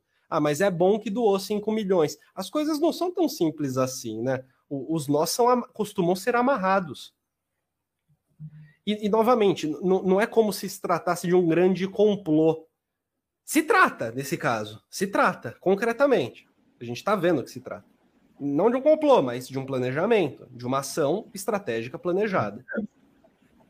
Mas poderia não ser. Mesmo assim, o fenômeno não, não, não é de maneira isolada que a gente olha para ele, né? O fato de ter doação do Bill Gates, do Bill Gates, como.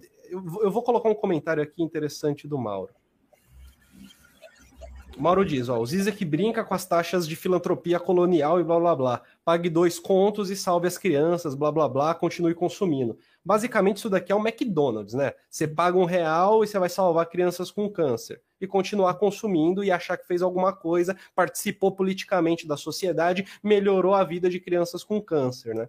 Bill Gates que doa é, bilhões para salvar fome na África. Só que, assim, não é como se a fome da África fosse fosse por falta de grana. Colocando a grana não tem fome. Colocando a grana, você está ajudando muito.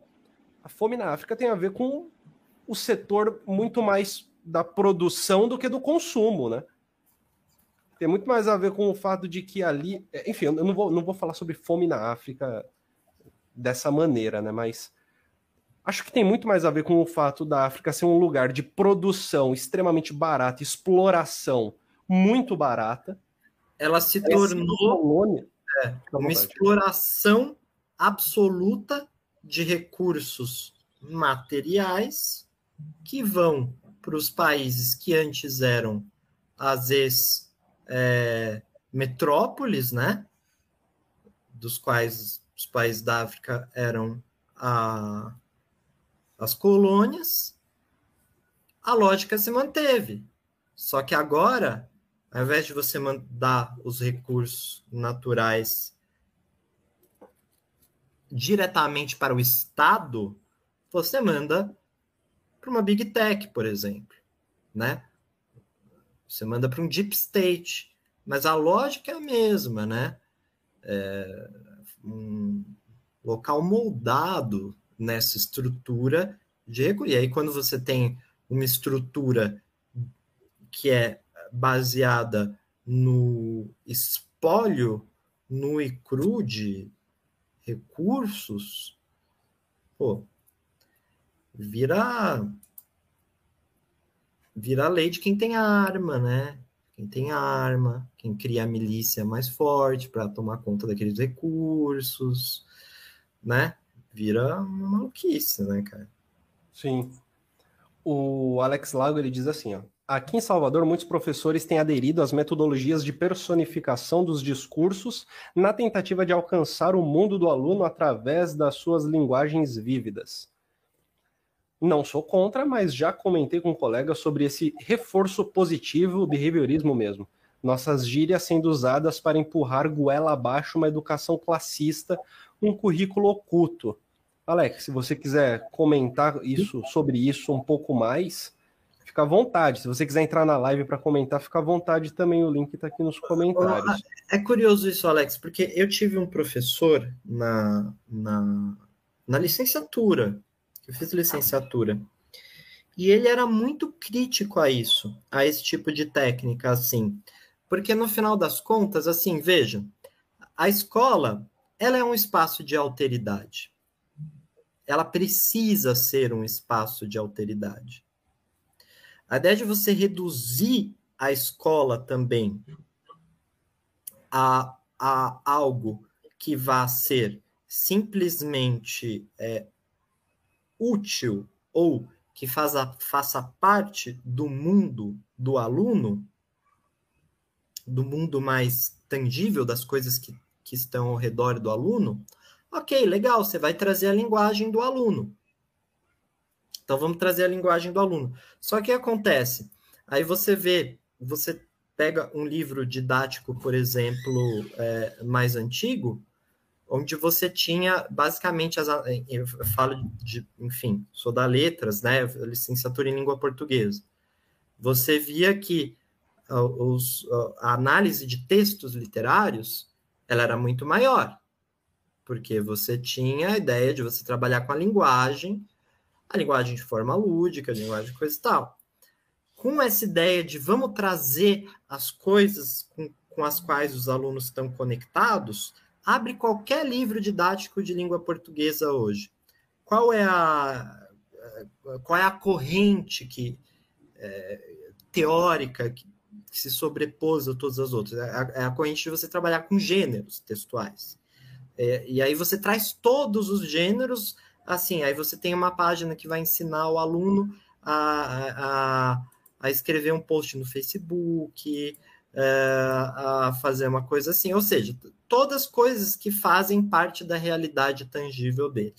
Quer dizer, é, e aí você perde de vista você trazer justamente um conhecimento para o aluno que seja uma alteridade, ainda que seja uma alteridade total, que não faça parte nenhuma da vida dele. Machado de Assis não faz parte da, da vida do aluno. Não faz. Não faz parte do aluno da periferia. E aí? A gente vai então. Mas o que que faz? TikTok faz. TikTok faz. É o que, que a gente faz? A gente substitui o, o Machado de Assis pelo TikTok? Aí não vira um espaço de formação, vira um espaço de prestação de serviço. Né? Exato. É. Eu vou colocar aqui um print de uma conversa que é muito legal. Estão é, é falando ainda sobre a vacinação dos, dos, dos motocas, como dizem eles. Funcionário A, pessoal, reunião iFood 5 milhões, 4 de 2 de 2020. É tipo uma ata de reunião. Consegui que esse material viralize, consegui criar essa narrativa de que os entregadores estão na linha de frente e deveriam ser tratados como prioridade na hora da vacinação. Posicionamento, tom de voz baseado nos vídeos que ela enviou no grupo tentar chegar nos grupos de WhatsApp do, dos entregadores. Eles com Covid vão passar o Covid para você. Abre aspas aqui. O vírus pode entrar na sua casa através da sua comida, fecha aspas. Abre aspas de novo. Enquanto o médico estava pedindo comida após seu plantão de 36 horas, eu estava indo entregar comida para ele salvar a vida das pessoas, fecha aspas. E o último, que é o mais legal, abre aspas, eu cansei de levar comida para quem trata do Covid para quem é grupo de risco, como não estou exposto? Fecha aspas. Defender quem está na rua, cuidado ao falar sobre os 5 milhões. Aí depois a pessoa corrige, né? Não usem 5 milhões, igual deixei ali em cima.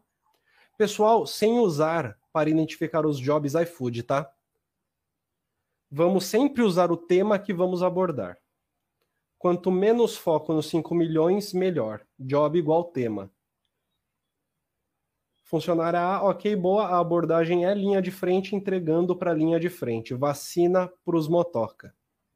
Essa é a estratégia para poder desmantelar uma necessidade urgente de direitos trabalhistas. É colocar no lugar uma necessidade urgente de vacinação.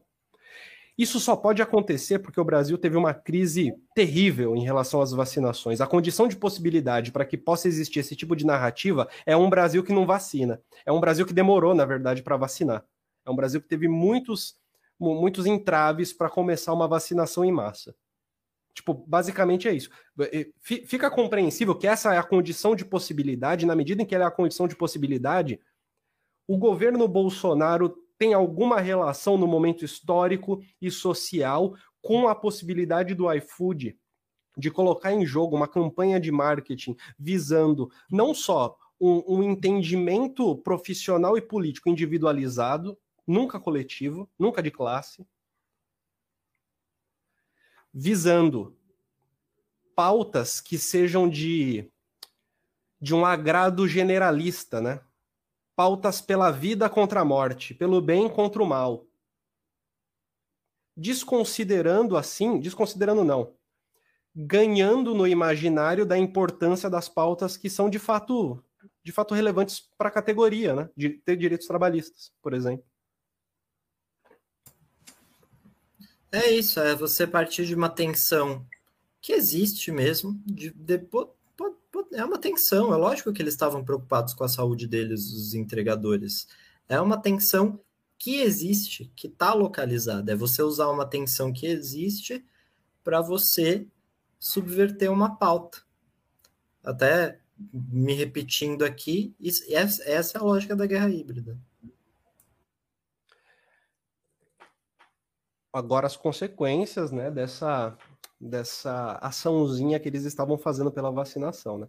Mas a campanha de marketing pela vacina não ficou restrita à atuação online. Em abril de 2021, os entregadores organizavam mais uma sequência de greves na capital paulista e a SQI decidiu enviar um funcionário para a manifestação. Uma manifestação que não tem a ver com a vacinação. Relatos e documentos indicam que no dia 16, um funcionário da agência foi até a entrada do estádio do Pacaembu, ponto de encontro dos grevistas, durante a paralisação.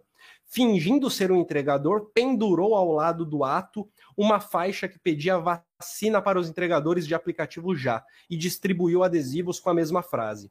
A ação foi considerada um dos principais casos de sucesso da campanha inserida em um relatório elaborado pela SQI para o cliente. Tipo, você percebe, o cara ele chegou na manifestação e ele fez algo que em tese é inocente, né? Que é pedir vacinação, que beleza, num Brasil em que demorou demais para vacinar, num, num, Brasil em que muita gente, muita gente mesmo morreu de Covid, parece ser o mínimo, né? O cara querer vacinação para quem está ainda trabalhando e tendo que circular, é o mínimo. É assim, é, é uma parada que eu não sei, eu não sei se já havia, se, se, já haviam colocado como uma prioridade da categoria em algum momento antes dessa ação de marketing, mas assim, é algo meio que deveria ser óbvio. Talvez não tenha sido óbvio porque não tinha vacina no Brasil, né? Talvez por isso. Talvez não tenha sido óbvio porque o governo Bolsonaro causou uma crise quando foi aplicar vacina no, na população brasileira.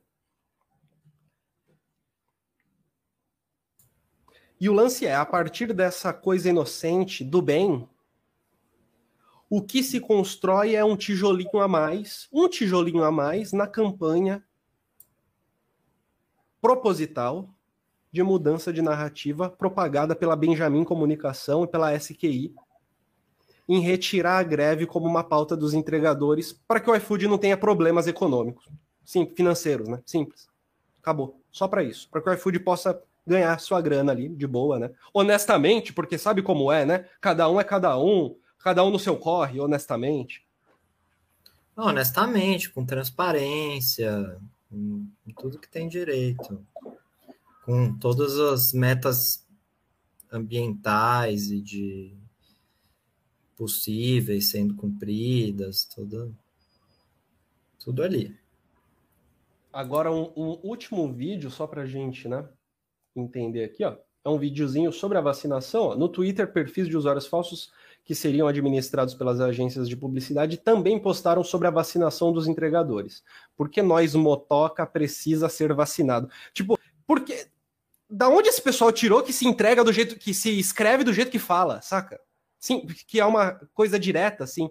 Você escreve do jeito que fala. Esse é, esse é um típico preconceito de, de, de, de uma certa elite, né? Que já tenta, acha que é, que é, é isso, né? Você escreve co como se é, como como se as pessoas escrevessem do jeito que falassem, como se não houvesse uma elaboração é, estética da escrita, ainda que não seja uma escrita que respeite, lógico, a gramática normativa, mas você nunca escreve do jeito que você fala. Quer dizer, nunca, nunca, nunca escreve do jeito que você fala, sabe? Aí, ó, o interessante é por que nós, motoca, precisa ser vacinado, ajuda a aprovar o PL 1011 e aprova nossa classe que está mais de um ano aí na linha de frente. Tu e toma das contas. Cara, se isso é um texto escrito, é terrível. Se fosse alguém falando, seria super compreensível. Ó, por que nós, motoca, precisa ser vacinado? Ajuda a aprovar o PL 1011 e aprova nossa classe que está mais de um ano aí na linha de frente. Tipo, é, parte Primeiro que a maioria das pessoas que digitam hoje, elas já digitam com os, os corretores, né? Você vai fazer um post no Twitter, então é, muitos verbos aí que estão declinados de forma errada, é, qualquer pessoa ali, um, um post, esses verbos estariam é, é, conjugados normalmente, independentemente do grau de instrução da pessoa. É, então, isso mostra, o, que, o que isso mostra é, é esse puro é, preconceito mesmo de você pensar que é, é, pobre né, escreve do jeito que fala. Rico não, né? Rico é, é, escreve, escreve certo. Né? Vamos ver o videozinho da, daquela moça que tem o cartaz do No ao fundo. Super progressista. Vamos ver o que ela tem a dizer sobre a campanha de vacinação.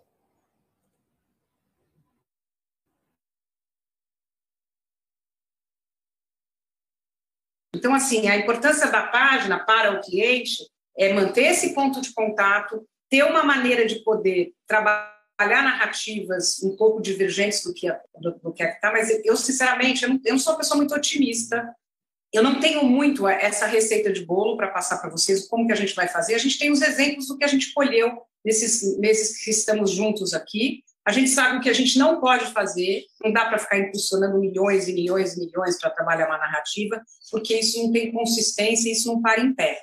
Então, acima de tudo, é, é, é começar essa comunidade, criar um bom nome, é, trabalhar é, as narrativas sempre pontuais com, com, os vídeos dos meninos, talvez inovar em formatos, a gente pode é, talvez trazer eles para alguma reunião e, e, falar, olha, a gente precisa que vocês é, é, mostrem um pouco de flagrante, sabe, do dia a dia, coisas que possam viralizar, é, que, que são desde coisas engraçadas, coisas de companheirismo, talvez mudar um pouco esse conceito de que eles não são unidos, mostrar que um divide o lanche com o outro, sabe, na hora que eles estão comendo ali no cantinho falar sobre essa coisa das condições de trabalho, eles trazerem um pouco dessa verdade da, da rua para dentro da página, que eu acho que é uma coisa que vai construir muito e vai nos ajudar muito.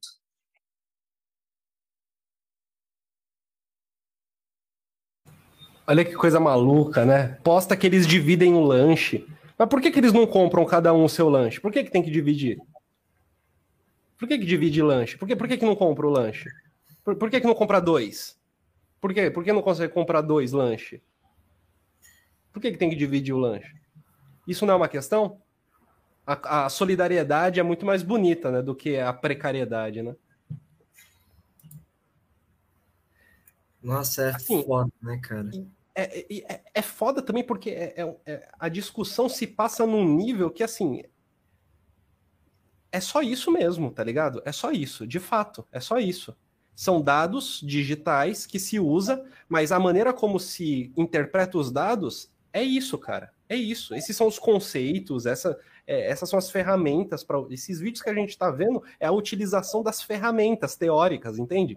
Para fazer a tem realidade virar realidade. Tem muita gente trabalhando com isso, cara.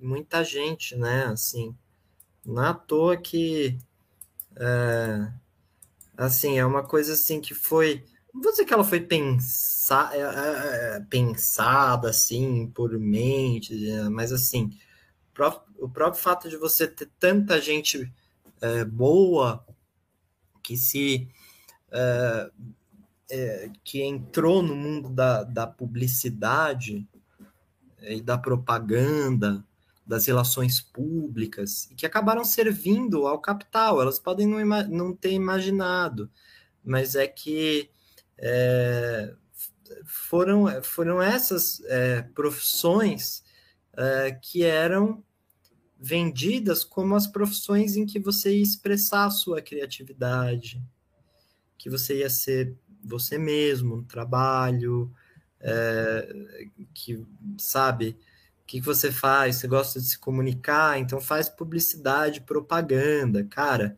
Isso aí curso de publicidade e propaganda da USP, até hoje tem uma nota de corte altíssima, mas em 2008 é, chegou a ser maior que o de medicina, assim, curso mega tradicional, porque é isso, era o sonho da expressão pessoal no trabalho, né? Do, da realização pessoal no trabalho. Trouxe muita gente boa, qualificada, nerd, sabe?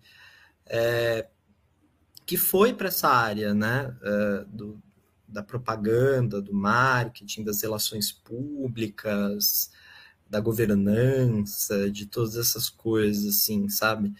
É, é um caminho que pa parece, assim, né, você olhando, assim, numa primeira análise, é, a vontade de falar que isso foi arquitetado por uma cabeça específica, né? Mas conhecendo Foucault, é, é sempre bom tomar um cuidado, né? Porque muitas vezes essas coisas elas é, elas vão surgindo de demandas de um local específico que vão sendo é, que dia, vão dialogando com outro local específico, com outro local específico. Essas técnicas muitas vezes nascem na base para depois chegar no topo, né? Uh, então a gente não pode ter a visão também assim é, de que há só uma pessoa maquinando tudo isso para hoje se terem grandes agências de publicidade dominando as cabeças, assim, né? São urgências que foram surgindo, lógico, do próprio capital, da necessidade, sim, de, é, de acumulação do próprio capital, uh, mas que vão surgindo de focos é, diferentes, é, muitas vezes surgem e, e, muitas vezes surgem na periferia para depois chegar no centro ou na base para depois chegar no topo, e aí vão se consolidando, uh, vão gerando uma expertise em torno do que se deve fazer para, enfim, criar as melhores narrativas. Tanto assim que a, o, o, a, a lógica do, do poder de acúmulo do capital durante um século ela foi a lógica do poder disciplinar, né? A lógica ainda de haver uh, o empregado e o patrão. Isso durou um século, né? Como fazer o capital se regular bem? Empregado, patrão, bater ponto, uh, o supervisor que está ali olhando tudo que você está fazendo, né? Isso foi muito importante para o capital durante um século, né? E depois de um tempo que se percebeu que isso era menos produtivo do que você vender sonhos para as pessoas, vender realizações pessoais, vender criatividade, expressão até artística pessoal no trabalho, né? Você criar tudo isso, se viu que hoje é muito mais interessante você é, para que o capital se reproduza, se mantenha de pé, ter uma lógica que seja menos hierarquizada, disciplinar e uma lógica que tem essa coisa mais do empreendedor de si mesmo, né? É, mas que é isso, são urgências que vão surgindo uh, na, muitas vezes na, nas, nas próprias bases ali da, do, do, do capital, né?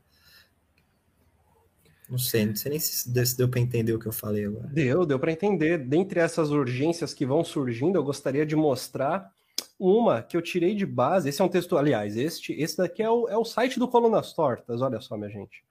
Esse é um texto do site do Colunas Tortas, A Origem da Prática Fascista contra Organizações de Trabalhadores. É um texto da série sobre o fascismo. Tem como base é, uma das investigações do João Bernardo Soares, que é um ensaísta português é, ligado ao anarquismo, enfim, comunismo tal. E ligado à esquerda, discussões políticas de esquerda, enfim. E, e, e, ele explica meio que esse surgimento dessa. Da, surgimento da infiltração em organizações de trabalhadores, né? Eu vou ler só os dois primeiros parágrafos que já resumem muitas coisas, né? A participação das organizações fascistas dentro dos conflitos entre empresários e trabalhadores, portanto, sua infiltração no movimento operário e influência na subjetivação dos trabalhadores, tem origem histórica nos Estados Unidos da América, afirma João Bernardo Maia Viega Soares, ensaísta português, em Labirintos do Fascismo na Encruzilhada da Ordem da Revolta. Segundo João Bernardo, é possível ver o nascimento dessa participação em Alan Pinkerton, escocês e ex-policial, que em 1850 fundou a Pinkerton National Detective Agency, agência com detetives especializados em trabalhos dentro de empresas. Num dado momento, o grupo de profissionais destinados ao trabalho de guarda noturno passou a ter ação na contraofensiva às agitações e greves dos movimentos de trabalhadores.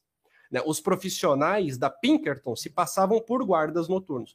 Mudou sua postura, assim, ao iniciar um trabalho de proteção aos furagreves e ao iniciar um trabalho de ataque aos grevistas. Isso não significa que foi o tal do Pinkerton que criou a infiltração. A infiltração não é uma criação de um sujeito, é um mecanismo de guerra, a infiltração. Mas, enquanto organização, o João Bernardo entrega para gente que o berço do, do, do, de, dessa coisa é os Estados Unidos da América com Alan Pinkerton. E a Pinkerton, é, é, Agência Nacional de, de Detetives. Vale a pena, gente. Eu vou deixar o link aqui nos comentários. Quem quiser dar uma olhadinha, fique super à vontade. Faça sua crítica, caso queira, né? A gente tem nesses movimentos de infiltração, nessas, né, nessas estratégias, nessas estratégias de defesa, é, uma condição específica que o, o menino João Bernardo vai dizer que era o desconhecimento prático das ideias que movimentavam os trabalhadores. Percebe? Como havia um desconhecimento prático, você precisava botar um detetive para, tipo, ouvir, sabe? Porque você não tinha tantos jornais, não tinha redes sociais, comunicação ou era tete a tete ou era em locais coletivos, né, para falar para muita gente. Era necessário de fato ter infiltrado para ter o conhecimento concreto de quais são as ideias que esses proletários falam e movimentam, para a partir disso conseguir desmantelá-las. Tudo que eu falei basicamente traduz o que o iFood fez também, só que no nível do marketing contemporâneo. Né? Basicamente é isso. Tira a repressão, tira a parte de matar, né? É, é, é, mas no final das contas é uma. A, a, o objetivo é cumprido. O objetivo é o mesmo, desmobilizar a greve, né? Sim. É, deixa eu ler aqui os comentários rapidinho, Guilherme. O Alex, ele continuou. Aliás, ó, a Ana, ela disse: excelente discussão. Obrigado, Ana.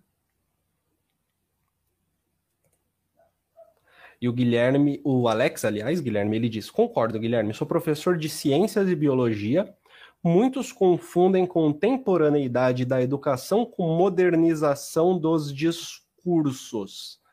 É, se eu estou entendendo bem, isso é tipo o professor que tenta falar igual o jovem, é isso? É, então, assim, olha, se você, se você né, partir do pressuposto de que você tem que entregar tudo que o jovem quer, você já não, né, né agradar, assim, entrar na linguagem dele, você já não tem mais uma relação de professor-aluno. Você tem uma relação de é, consumidor, uma relação de consumo, né? Tem, tem que agradar o seu cliente, né? Face a modernização técnica e didática dos modos de ensinar e aprender apenas. O currículo e os discursos continuam favorecendo o status quo capitalista. E o Jefferson, Jefferson, boa noite, tudo bom? O Jefferson diz: segundo o Galo, esse ato do Pacaembu não teve sucesso. Os entregadores expulsaram esse funcionário e esse sucesso, da maneira como foi considerado, né, como a matéria diz que ele foi considerado, ele só é burocrático neoliberal. No papel, o marketing deu certinho.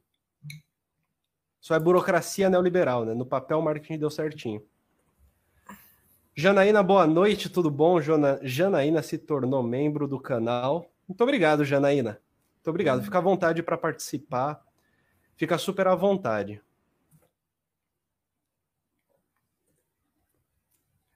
O Jefferson Prates tem esse estereótipo da União Soviética que lá a burocracia mascarava a realidade e era uma forma de agentes utilizarem para mudar a narrativa. Mas quem faz isso é o neoliberalismo, diz o Jefferson. Sendo materialista, eu digo que os sistemas surgem para depois serem racionalizados ideologicamente.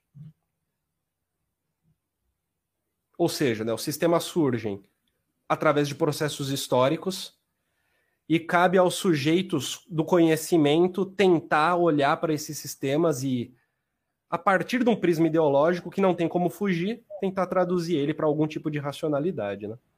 Eu acho também. Primeiro surgem ali as demandas é, do que precisa ser feito, como, como aumenta a produtividade, aí vem, né? Vem os acadêmicos, vem a racionalidade neoliberal e transforma isso num gestão de projetos, de processos, PMO, sei lá mais o que, tem tanta ferramenta.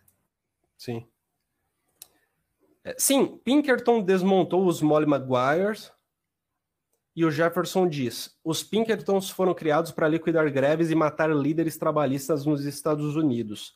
O pessoal conhece os Pinkertons dos filmes do Velho Oeste, mas como só caçadores de recompensa, sem esse lado né, mais técnico e tecnológico de, de infiltração mesmo, né? Em contexto urbano, de, de conflito urbano, de conflito trabalhista, enfim. Eu vou voltar para a matéria só para a gente ler um print que é muito, muito. Todo, vocês estão entendendo que todo print que eu estou mostrando, eu estou dizendo que é muito legal, né? É porque todos eles mostram um certo. Uma certa ingenuidade podre, assim, que. Que, assim, por ser ingenuidade, para mim já é condenável. Por ser podre é pior. Ó. é. Gente, estou lendo aqui, daqui a pouco eu vou apresentar para o Lula, nosso diretor. Não, vai confundir com o presidente, né? A analista de marketing vai falar com o presidente da nação, tem que dizer que é o diretor da empresa. Né? E para a equipe aqui da Benjamin. Estou sentindo muito a falta aqui do trabalho non-branding, de trabalhar a MRP, marco regulatório encampado por iFood, dentro das redes de forma lateral, sem o iFood aparecendo, ou seja, lá do B um trabalho de formiguinha levando conteúdos laterais, como se estivesse borbulhando nas redes. Esse Produção de burburinho. Diga lá. Esse estudou direitinho, hein? Sim. E a coordenadora continua. Acho que falamos bastante disso no briefing. Precisamos muito disso. Essa coordenadora é a pessoa que estava falando no vídeo anterior, não é? É. Curioso, né? Pelo discurso dela, já deu perceber que ela tá mais ligada nas técnicas, né? Ela tá tipo, ah, isso aí, ó. Acho que precisamos falar disso no briefing, precisamos muito disso, porque o cliente sabe que somos muito bons nisso, gente. Ele viu a ação da vacina. É o feedback da Benjamin, pessoal. A mina da Benjamin é essa daqui. É muito legal isso dela dizendo de é, apresentar para o Lula, nosso diretor. Tipo, Lógico. Alguém cogitou que ela estava falando com o Lula? E ó, nisso a campanha foi acontecendo, as pautas foram sendo colocadas.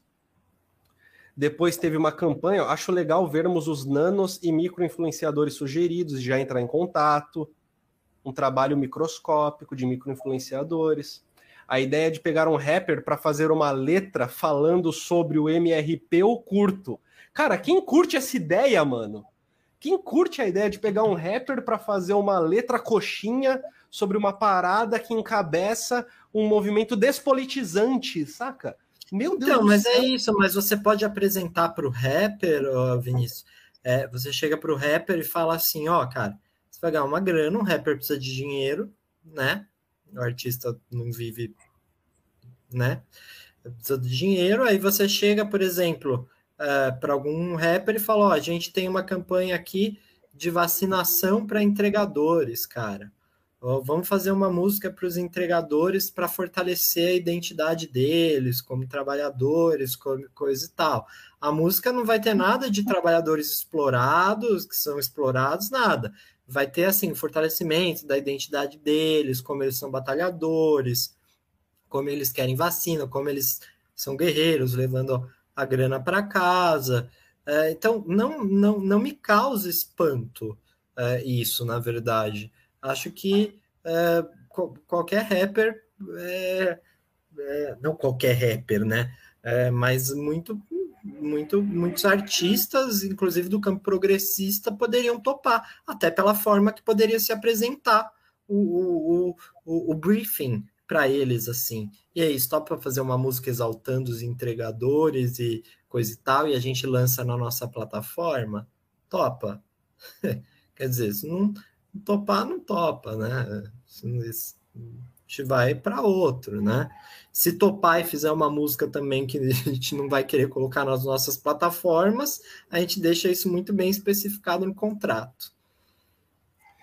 Esse marco regulatório que eles falam aqui nas mensagens, é, esse marco regulatório ele tem a ver, na verdade, com a tentativa de estabelecer regulações para a relação entre a empresa do tipo iFood e funcionários que não sejam é, é CLT, né? Enfim, é uma tentativa de criar é, regulações que sejam favoráveis para o iFood, né?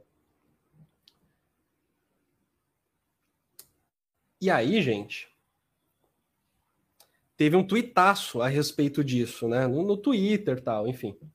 E nisso, um tuitaço contra essa parada, né? E na, na conversa do pessoal, na conversa, enquanto eles falavam sobre o que fazer na agência de marketing, né? Funcionário A diz: galera, precisamos de fax para isso.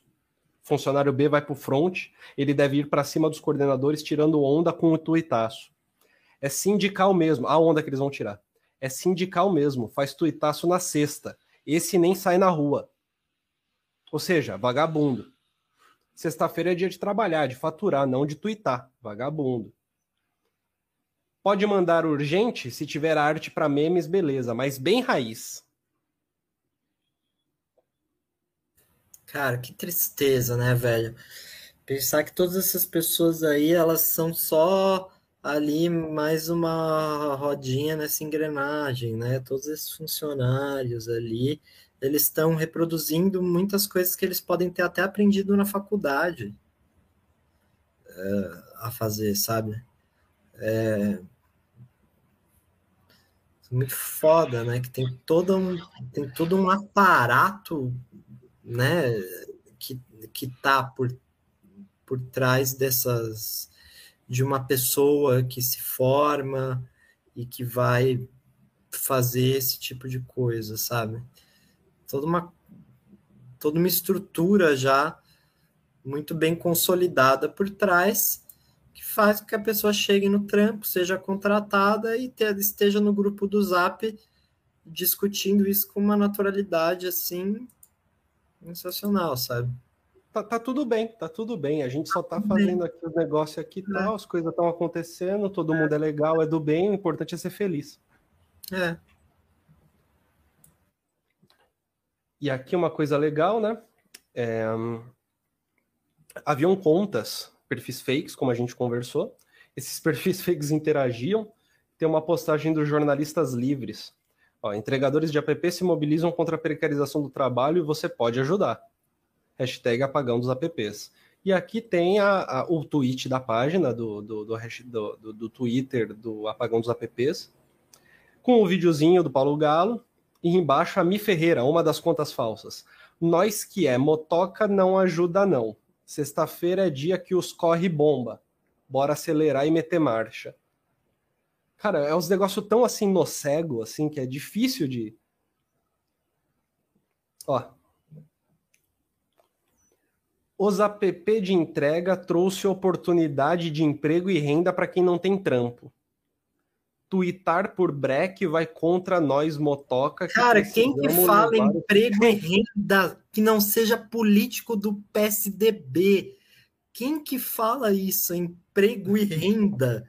Discurso político da porra, é, velho. É, é, por isso que é isso é foda, é velho. Isso é político emprego e renda.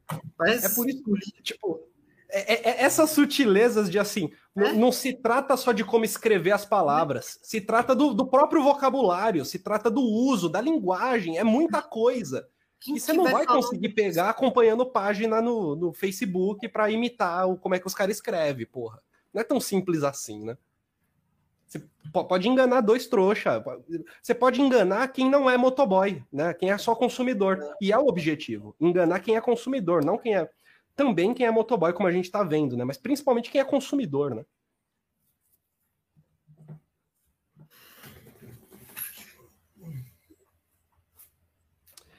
Minha gente, Alex Lago se tornou membro do canal. Alex, muito obrigado, Alex. Para fortalecer o excelente trabalho de vocês, retribuição e gratidão pelos aprendizados com Colunas Tordas, tem sido gratificante aprender com vocês. Muito obrigado, Alex. Alex e Janaína hoje se tornaram membros. Muito obrigado a ambos. Fiquem à vontade para ver os vídeos da sessão de membros também. Há uma série sobre a microfísica do poder completa ali. Cada texto da microfísica do poder está discutido. Há uma série em desenvolvimento sobre as figuras do desatino na história da loucura. Cada uma das figuras do desatino, né, o louco escandaloso, é, o louco homossexual, o louco criminoso, cada uma dessas figuras que vão aparecendo no livro, eu estou tentando colocar numa série linear que a gente possa, uma a uma, entender como é que elas funcionavam. No clube de membros do Colunas Tortas também há em desenvolvimento uma série sobre Zygmunt Bauman e alguns elementos daquilo que ele chama de modernidade líquida. E há uma série sobre Georges Canguilhem, o normal e o patológico, né, que é um livro interessantíssimo de cabeceira, se você quiser é, entender direitinho o que, que o Foucault está fazendo na arqueologia do saber, vale a pena ler o normal e o patológico. É muito interessante. O Alex diz: cadê o Caio? Veio visitar minha Bahia, ficou por cá mesmo. Cara, que vontade de comer uma carajé que me deu nesse momento. Que vontade de comer uma carajé. Só, só tem que ser sem camarão, né? O Caio, o Caio esporadicamente está com a gente, só que com regularidade não está rolando, não, não vai ser possível. Mas esporadicamente sim, ele vai participar com a gente normal, normal. Janaína diz, debate maravilhoso, estamos envolvidos numa maqui... estamos envolvidos numa maquinaria terrível, de fato, Janaína. Hum. Alex e Janaína, fiquem super à vontade caso queiram entrar na live e dar a opinião de vocês, dar o ponto de vocês. Eu acho que a gente está chegando ao fim, a gente já está duas horas. Esse assunto ele desenrola muito fácil porque é a união da precarização do trabalho e o livrinho do Rui Braga. Eu comi ele de cabo a rabo, adoro. Com guerras híbridas que o Guilherme trouxe aqui para gente para a gente conseguir unir tanto de uma perspectiva de trabalho como de uma perspectiva de guerra na superestrutura ideológica que afeta a infraestrutura econômica. E a gente passou também por essa coisa que, cara, e isso eu acho mais interessante, embora não seja o mais valioso do que a gente falou, mas assim, identificar como que o trabalho do, dos marqueteiros dessa grande agência o trabalho deles foi fazer uma péssima análise que deveria ter sido feita talvez por um linguista, né? Talvez. E talvez que chega a conclusões chega a conclusões estapafúrdias. Tipo, o pessoal realmente acreditou que a maneira como eles entenderam o funcionamento da, da, da, comunicação entre motoboys, tipo, de fato, é isso aí, gente. Chegamos. Como se fosse como se fosse uma língua, sabe? Tipo, e essa coisa do escrever como se fala, tipo, nossa, gente, isso, isso é surreal, saca? É surreal, tipo, é falta de método, de, eu, eu não sei o que dizer, tipo, é, é ingenuidade. É, é achar que o teu trabalho é muito bom, quando na verdade ele é delimitado ao marketing. Tipo, é óbvio que hoje o marketing, com a utilização de ferramentas tecnológicas, consegue fazer o seu serviço de uma maneira muito boa. E vende produtos e chega em pessoas que querem comprar. Só que assim, essa é a delimitação da área, né? Do alcance das ferramentas. É isso. E beleza, pode ser eficiente, maravilhoso nisso. Mas quando sai disso e vai, e vai, e vai por exemplo, para o que a gente está vendo nesse momento aqui, o conflito não foi ganho pelo iFood. O conflito permanece. Não foi uma vitória. Só foi parte do conflito. Foi parte do conflito. Mas o entendimento do, da, da agência de que ganhou e o entendimento pior de que ganhou desta maneira e que tudo bem, foi eficiente, cara, é surreal. Tipo, no fundo, a agência ela conquistou a cabeça dos consumidores. Se conquistou. E que continue assim, né? Espero que eles não tragam profissionais que tenham, por exemplo, conhecimento de análise do discurso. Vai ser pior. Deixa do jeito que tá, só eles ali no mundinho deles. Se é para fazer isso, deixa do jeito que tá. Se é para. Hum. Mas assim, é surreal, cara. É, porque aí... é, é, é tosco, né? É tosco, assim. É... E, e, é um negócio de. Eu não sei se é falta de criatividade, preconceito, mas é, ainda não cooptaram os profissionais de ciências humanas, tipo, porque não quiseram, sabe? Porque o que mais tem é, é profissional de. O que mais tem é profissional de ciências humanas que precisa de grana porque não tem trampo, sabe? Eu... Vai lá, é. vai lá. Você falou que já estão cooptando. Estão, estão cooptando. Galera das ciências sociais está trabalhando com tem um ramo aí de pesquisa de mercado, galera da letras. É, tá São os weberianos, né? São. É, weberianos, não, mas tem galera da letras, é, conheço já é, algumas pessoas da letras que estão indo para trampos em startups, fintechs, é, mais de uma galera que trabalha no, no Bank, então eles estão eles estão vendo que é, se eles quiserem conquistar mais cabeças no lado A e no lado B, eles vão ter que precisar dar uma diversificada. É, isso, e assim, é, é uma coisa de. Você já reparou que muitas vezes, quando você vai ler uma entrevista com. Lê, lê um jornal gringo, daí tá entrevistando alguém no jornal dessas de rua mesmo. Daí pergunta para a pessoa o que, que ela fez na faculdade e qual é a profissão dela. É muito comum a pessoa ser formada em antropologia e trabalhar no, sei lá, numa biblioteca, por exemplo. Porque há algo de específico que é possível ou útil de ser utilizado no aprendizado da antropologia para alguma coisa na biblioteca. Tipo, o que eu quero dizer é, existe uma funcionalização dos conhecimentos que para a gente parece ser tipo só teórico, né? É uma funcionalização de para mercado, para mercado, para pessoa ter um diploma de sociologia e trabalhar no dia a dia no mercado, né? É. As, as, as agências ainda de marketing e publicidade, elas ainda são um pouco, é, elas não são tão é, ligadas a isso, mas startup e fintech uh, já já está desencanando desse negócio de tipo, ah, a gente tem que ser a, a para trabalhar aqui no nosso marketing, tem que ser a galera que fez publicidade. Eles já estão bem descolados disso, assim, eles estão trazendo outra galera, assim, infelizmente, né, para fazer esse tipo de serviço. Estão levando até cientista de polímeros para trabalhar em agência de marketing. Não. Ó, eu vou mostrar aqui um print da última conversa, do último diálogo, né, né? Funcionário A. Toda semana eu vou apresentar insights para entendermos os resultados né, das campanhas que eles estavam fazendo. Só, só para contextualizar, das campanhas que eles estavam fazendo a respeito do marco regulatório. Por exemplo, o último vídeo gerou um comentário bem negativo, podemos repensar o tom. Nunca vai agradar todo mundo, né, diz o funcionário B. Mas se podemos martelar, tem que ser bom para todo mundo. Mas podemos martelar, tem que ser bom para todo mundo, que é aquela coisa, né? Todo mundo abraçado e cumbaiá, e tem que ser legal para todo mundo, né? O importante é ser do bem. O funcionário A diz: gosta, é claro que gosta, é a coisa mais genérica do mundo, tem que ser bom para todo mundo. Funciona, funciona. E o funcionário C entra. Então aí que entra as FAQs, que são os documentos de perguntas e respostas para guiar a narrativa que fizemos. Ideal é pegar nossos VIPs, que são os fakes, né, os perfis fakes, e comentar em cima.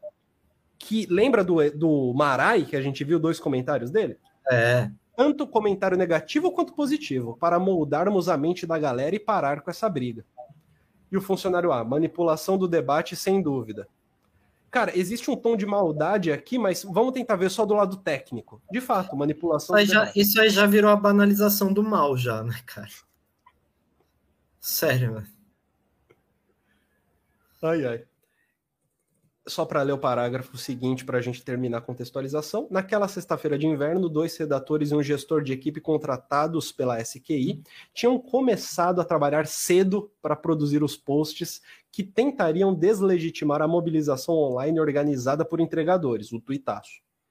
Usando gírias e fugindo da norma ortográfica formal, os tweets haviam sido redigidos com uma escolha minucio minuciosa de palavras e abreviações para fazer parecer que quem estava por trás das postagens eram verdadeiros entregadores ou, como escreviam, verdadeiros motocas. No mesmo dia, outras contas do Twitter repetiram a mesma estratégia. E aí ele, ele mostra as contas, né? Edmar, sei lá o que, Henri Alcântara, postaram juntas outros 59 tweets ecoando a narrativa elaborada pela equipe das agências para esvaziar a mobilização do hashtag apagão dos apps. E olha o que, que o Henrique escreveu. Em, em, uma resposta, a conta do Henrique Alcântara escreveu: Quem apoia a tropa, mano, não fala besteira na rua, não. Temos como levar o dinheiro para casa e como que faz? Muitas interrogações, fecha o parênteses. Cara, é isso. Caramba, mano. E o sujeito produz. E, e, não chega ninguém nessa pessoa, nenhum amigo, nenhuma amiga, para chegar e falar, mano, calma, não faz isso. E, e você vai passar vergonha. Não, eu não tô dizendo alguém que vai, tipo, guiar a consciência da pessoa. É uma luta de trabalhadores. Não, não, não. Pode ser um amigo de. um amigo de luta de, de, desse ser humano. Pode ser. É só para chegar e falar, brother, isso é meio ridículo, cara. Não faz isso. Ó, outra fala pelo menos o iFood garante o nosso sustento. Tu não sabe o que é passar fome e não ter o que dar para os nossos filhos. Se não fosse os apps das bag, das bag vermelha nas costas, aí sim você ia ver o que é fome, meu truta. Eles a cada dia criam alternativas para melhorar, para melhorar o dia a dia dos entregadores.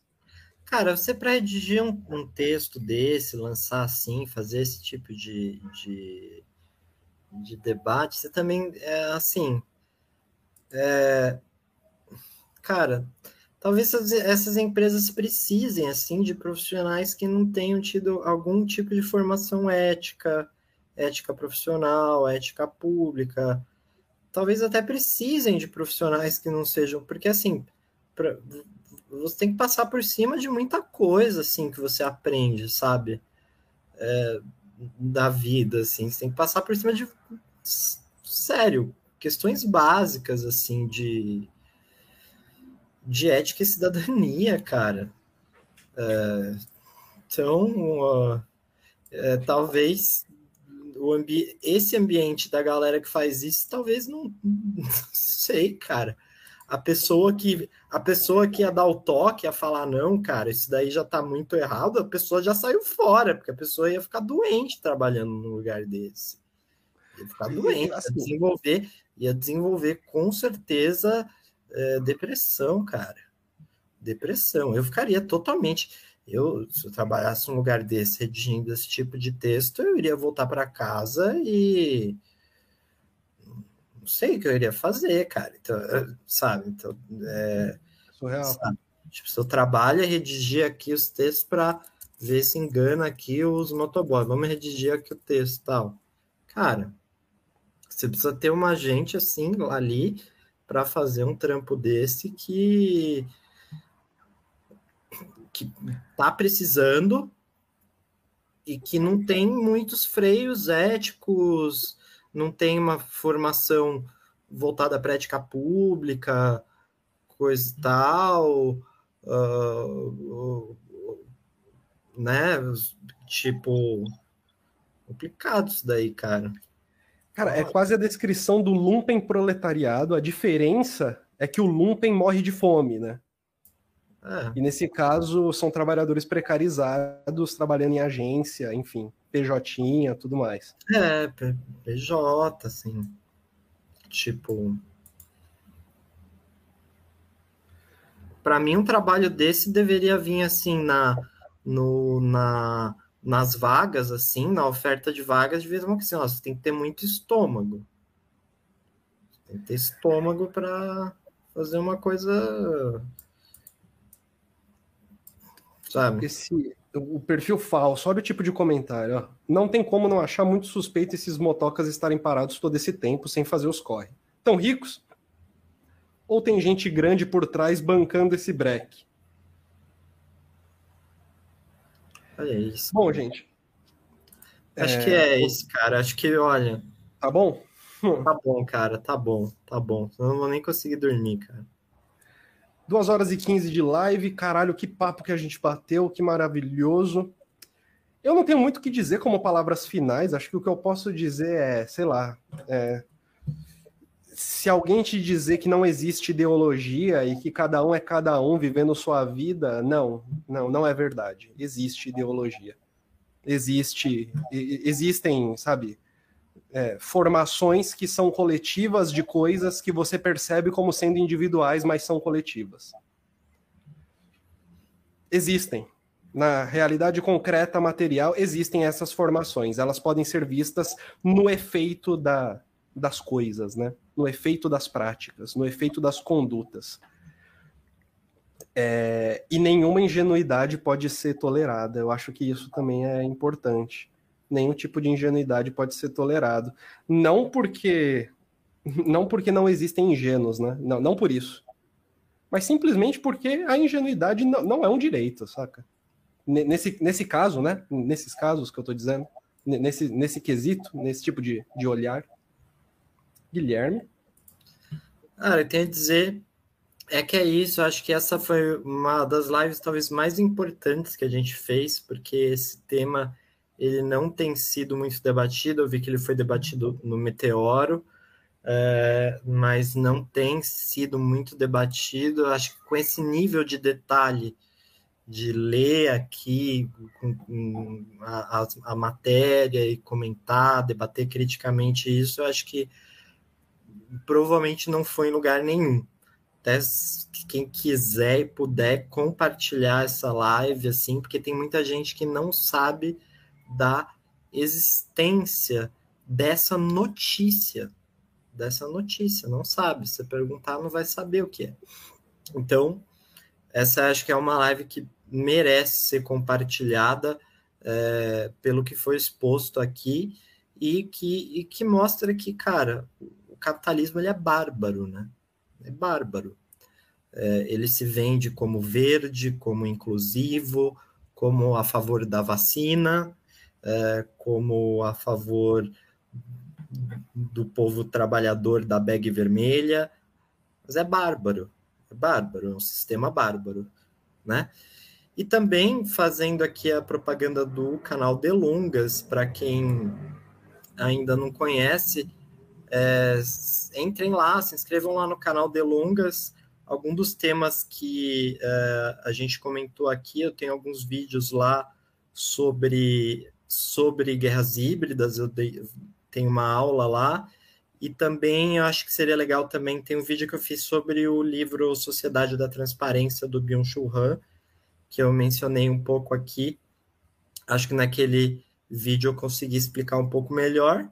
E é isso aí, gente. Muito obrigado. Vi que a live rendeu, o pessoal comentou. Agradeço realmente o, o pessoal comentou, a Alex Janaína, Ana, é, Jefferson, todo mundo, valeu mesmo. Vocês ajudam bastante a live ficar mais dinâmica e nos vemos numa próxima. Para fechar, só um dado que a gente não falou é que assim, a todo instante esse pessoal fica dizendo, né? Ah, tem que o corre, né? Os fakes ali, né? O corre, o corre, tem que trabalhar, o corre, o corre. Bom, é, teve gente séria fazendo pesquisa, fazendo levantamento sobre o trabalho de entregadores por aplicativo no Brasil.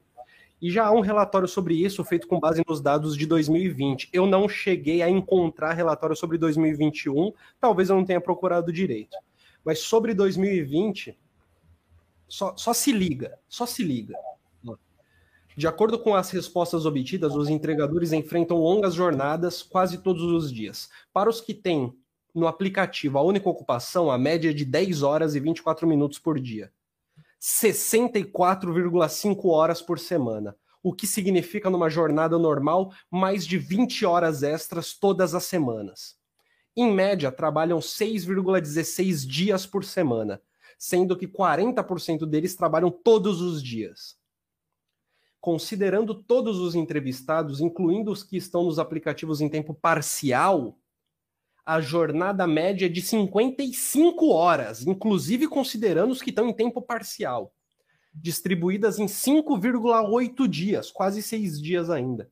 Destes, um terço trabalha os sete dias por semana. 70% laboram seis ou sete dias e 90% trabalham cinco ou seis todos os dias da semana.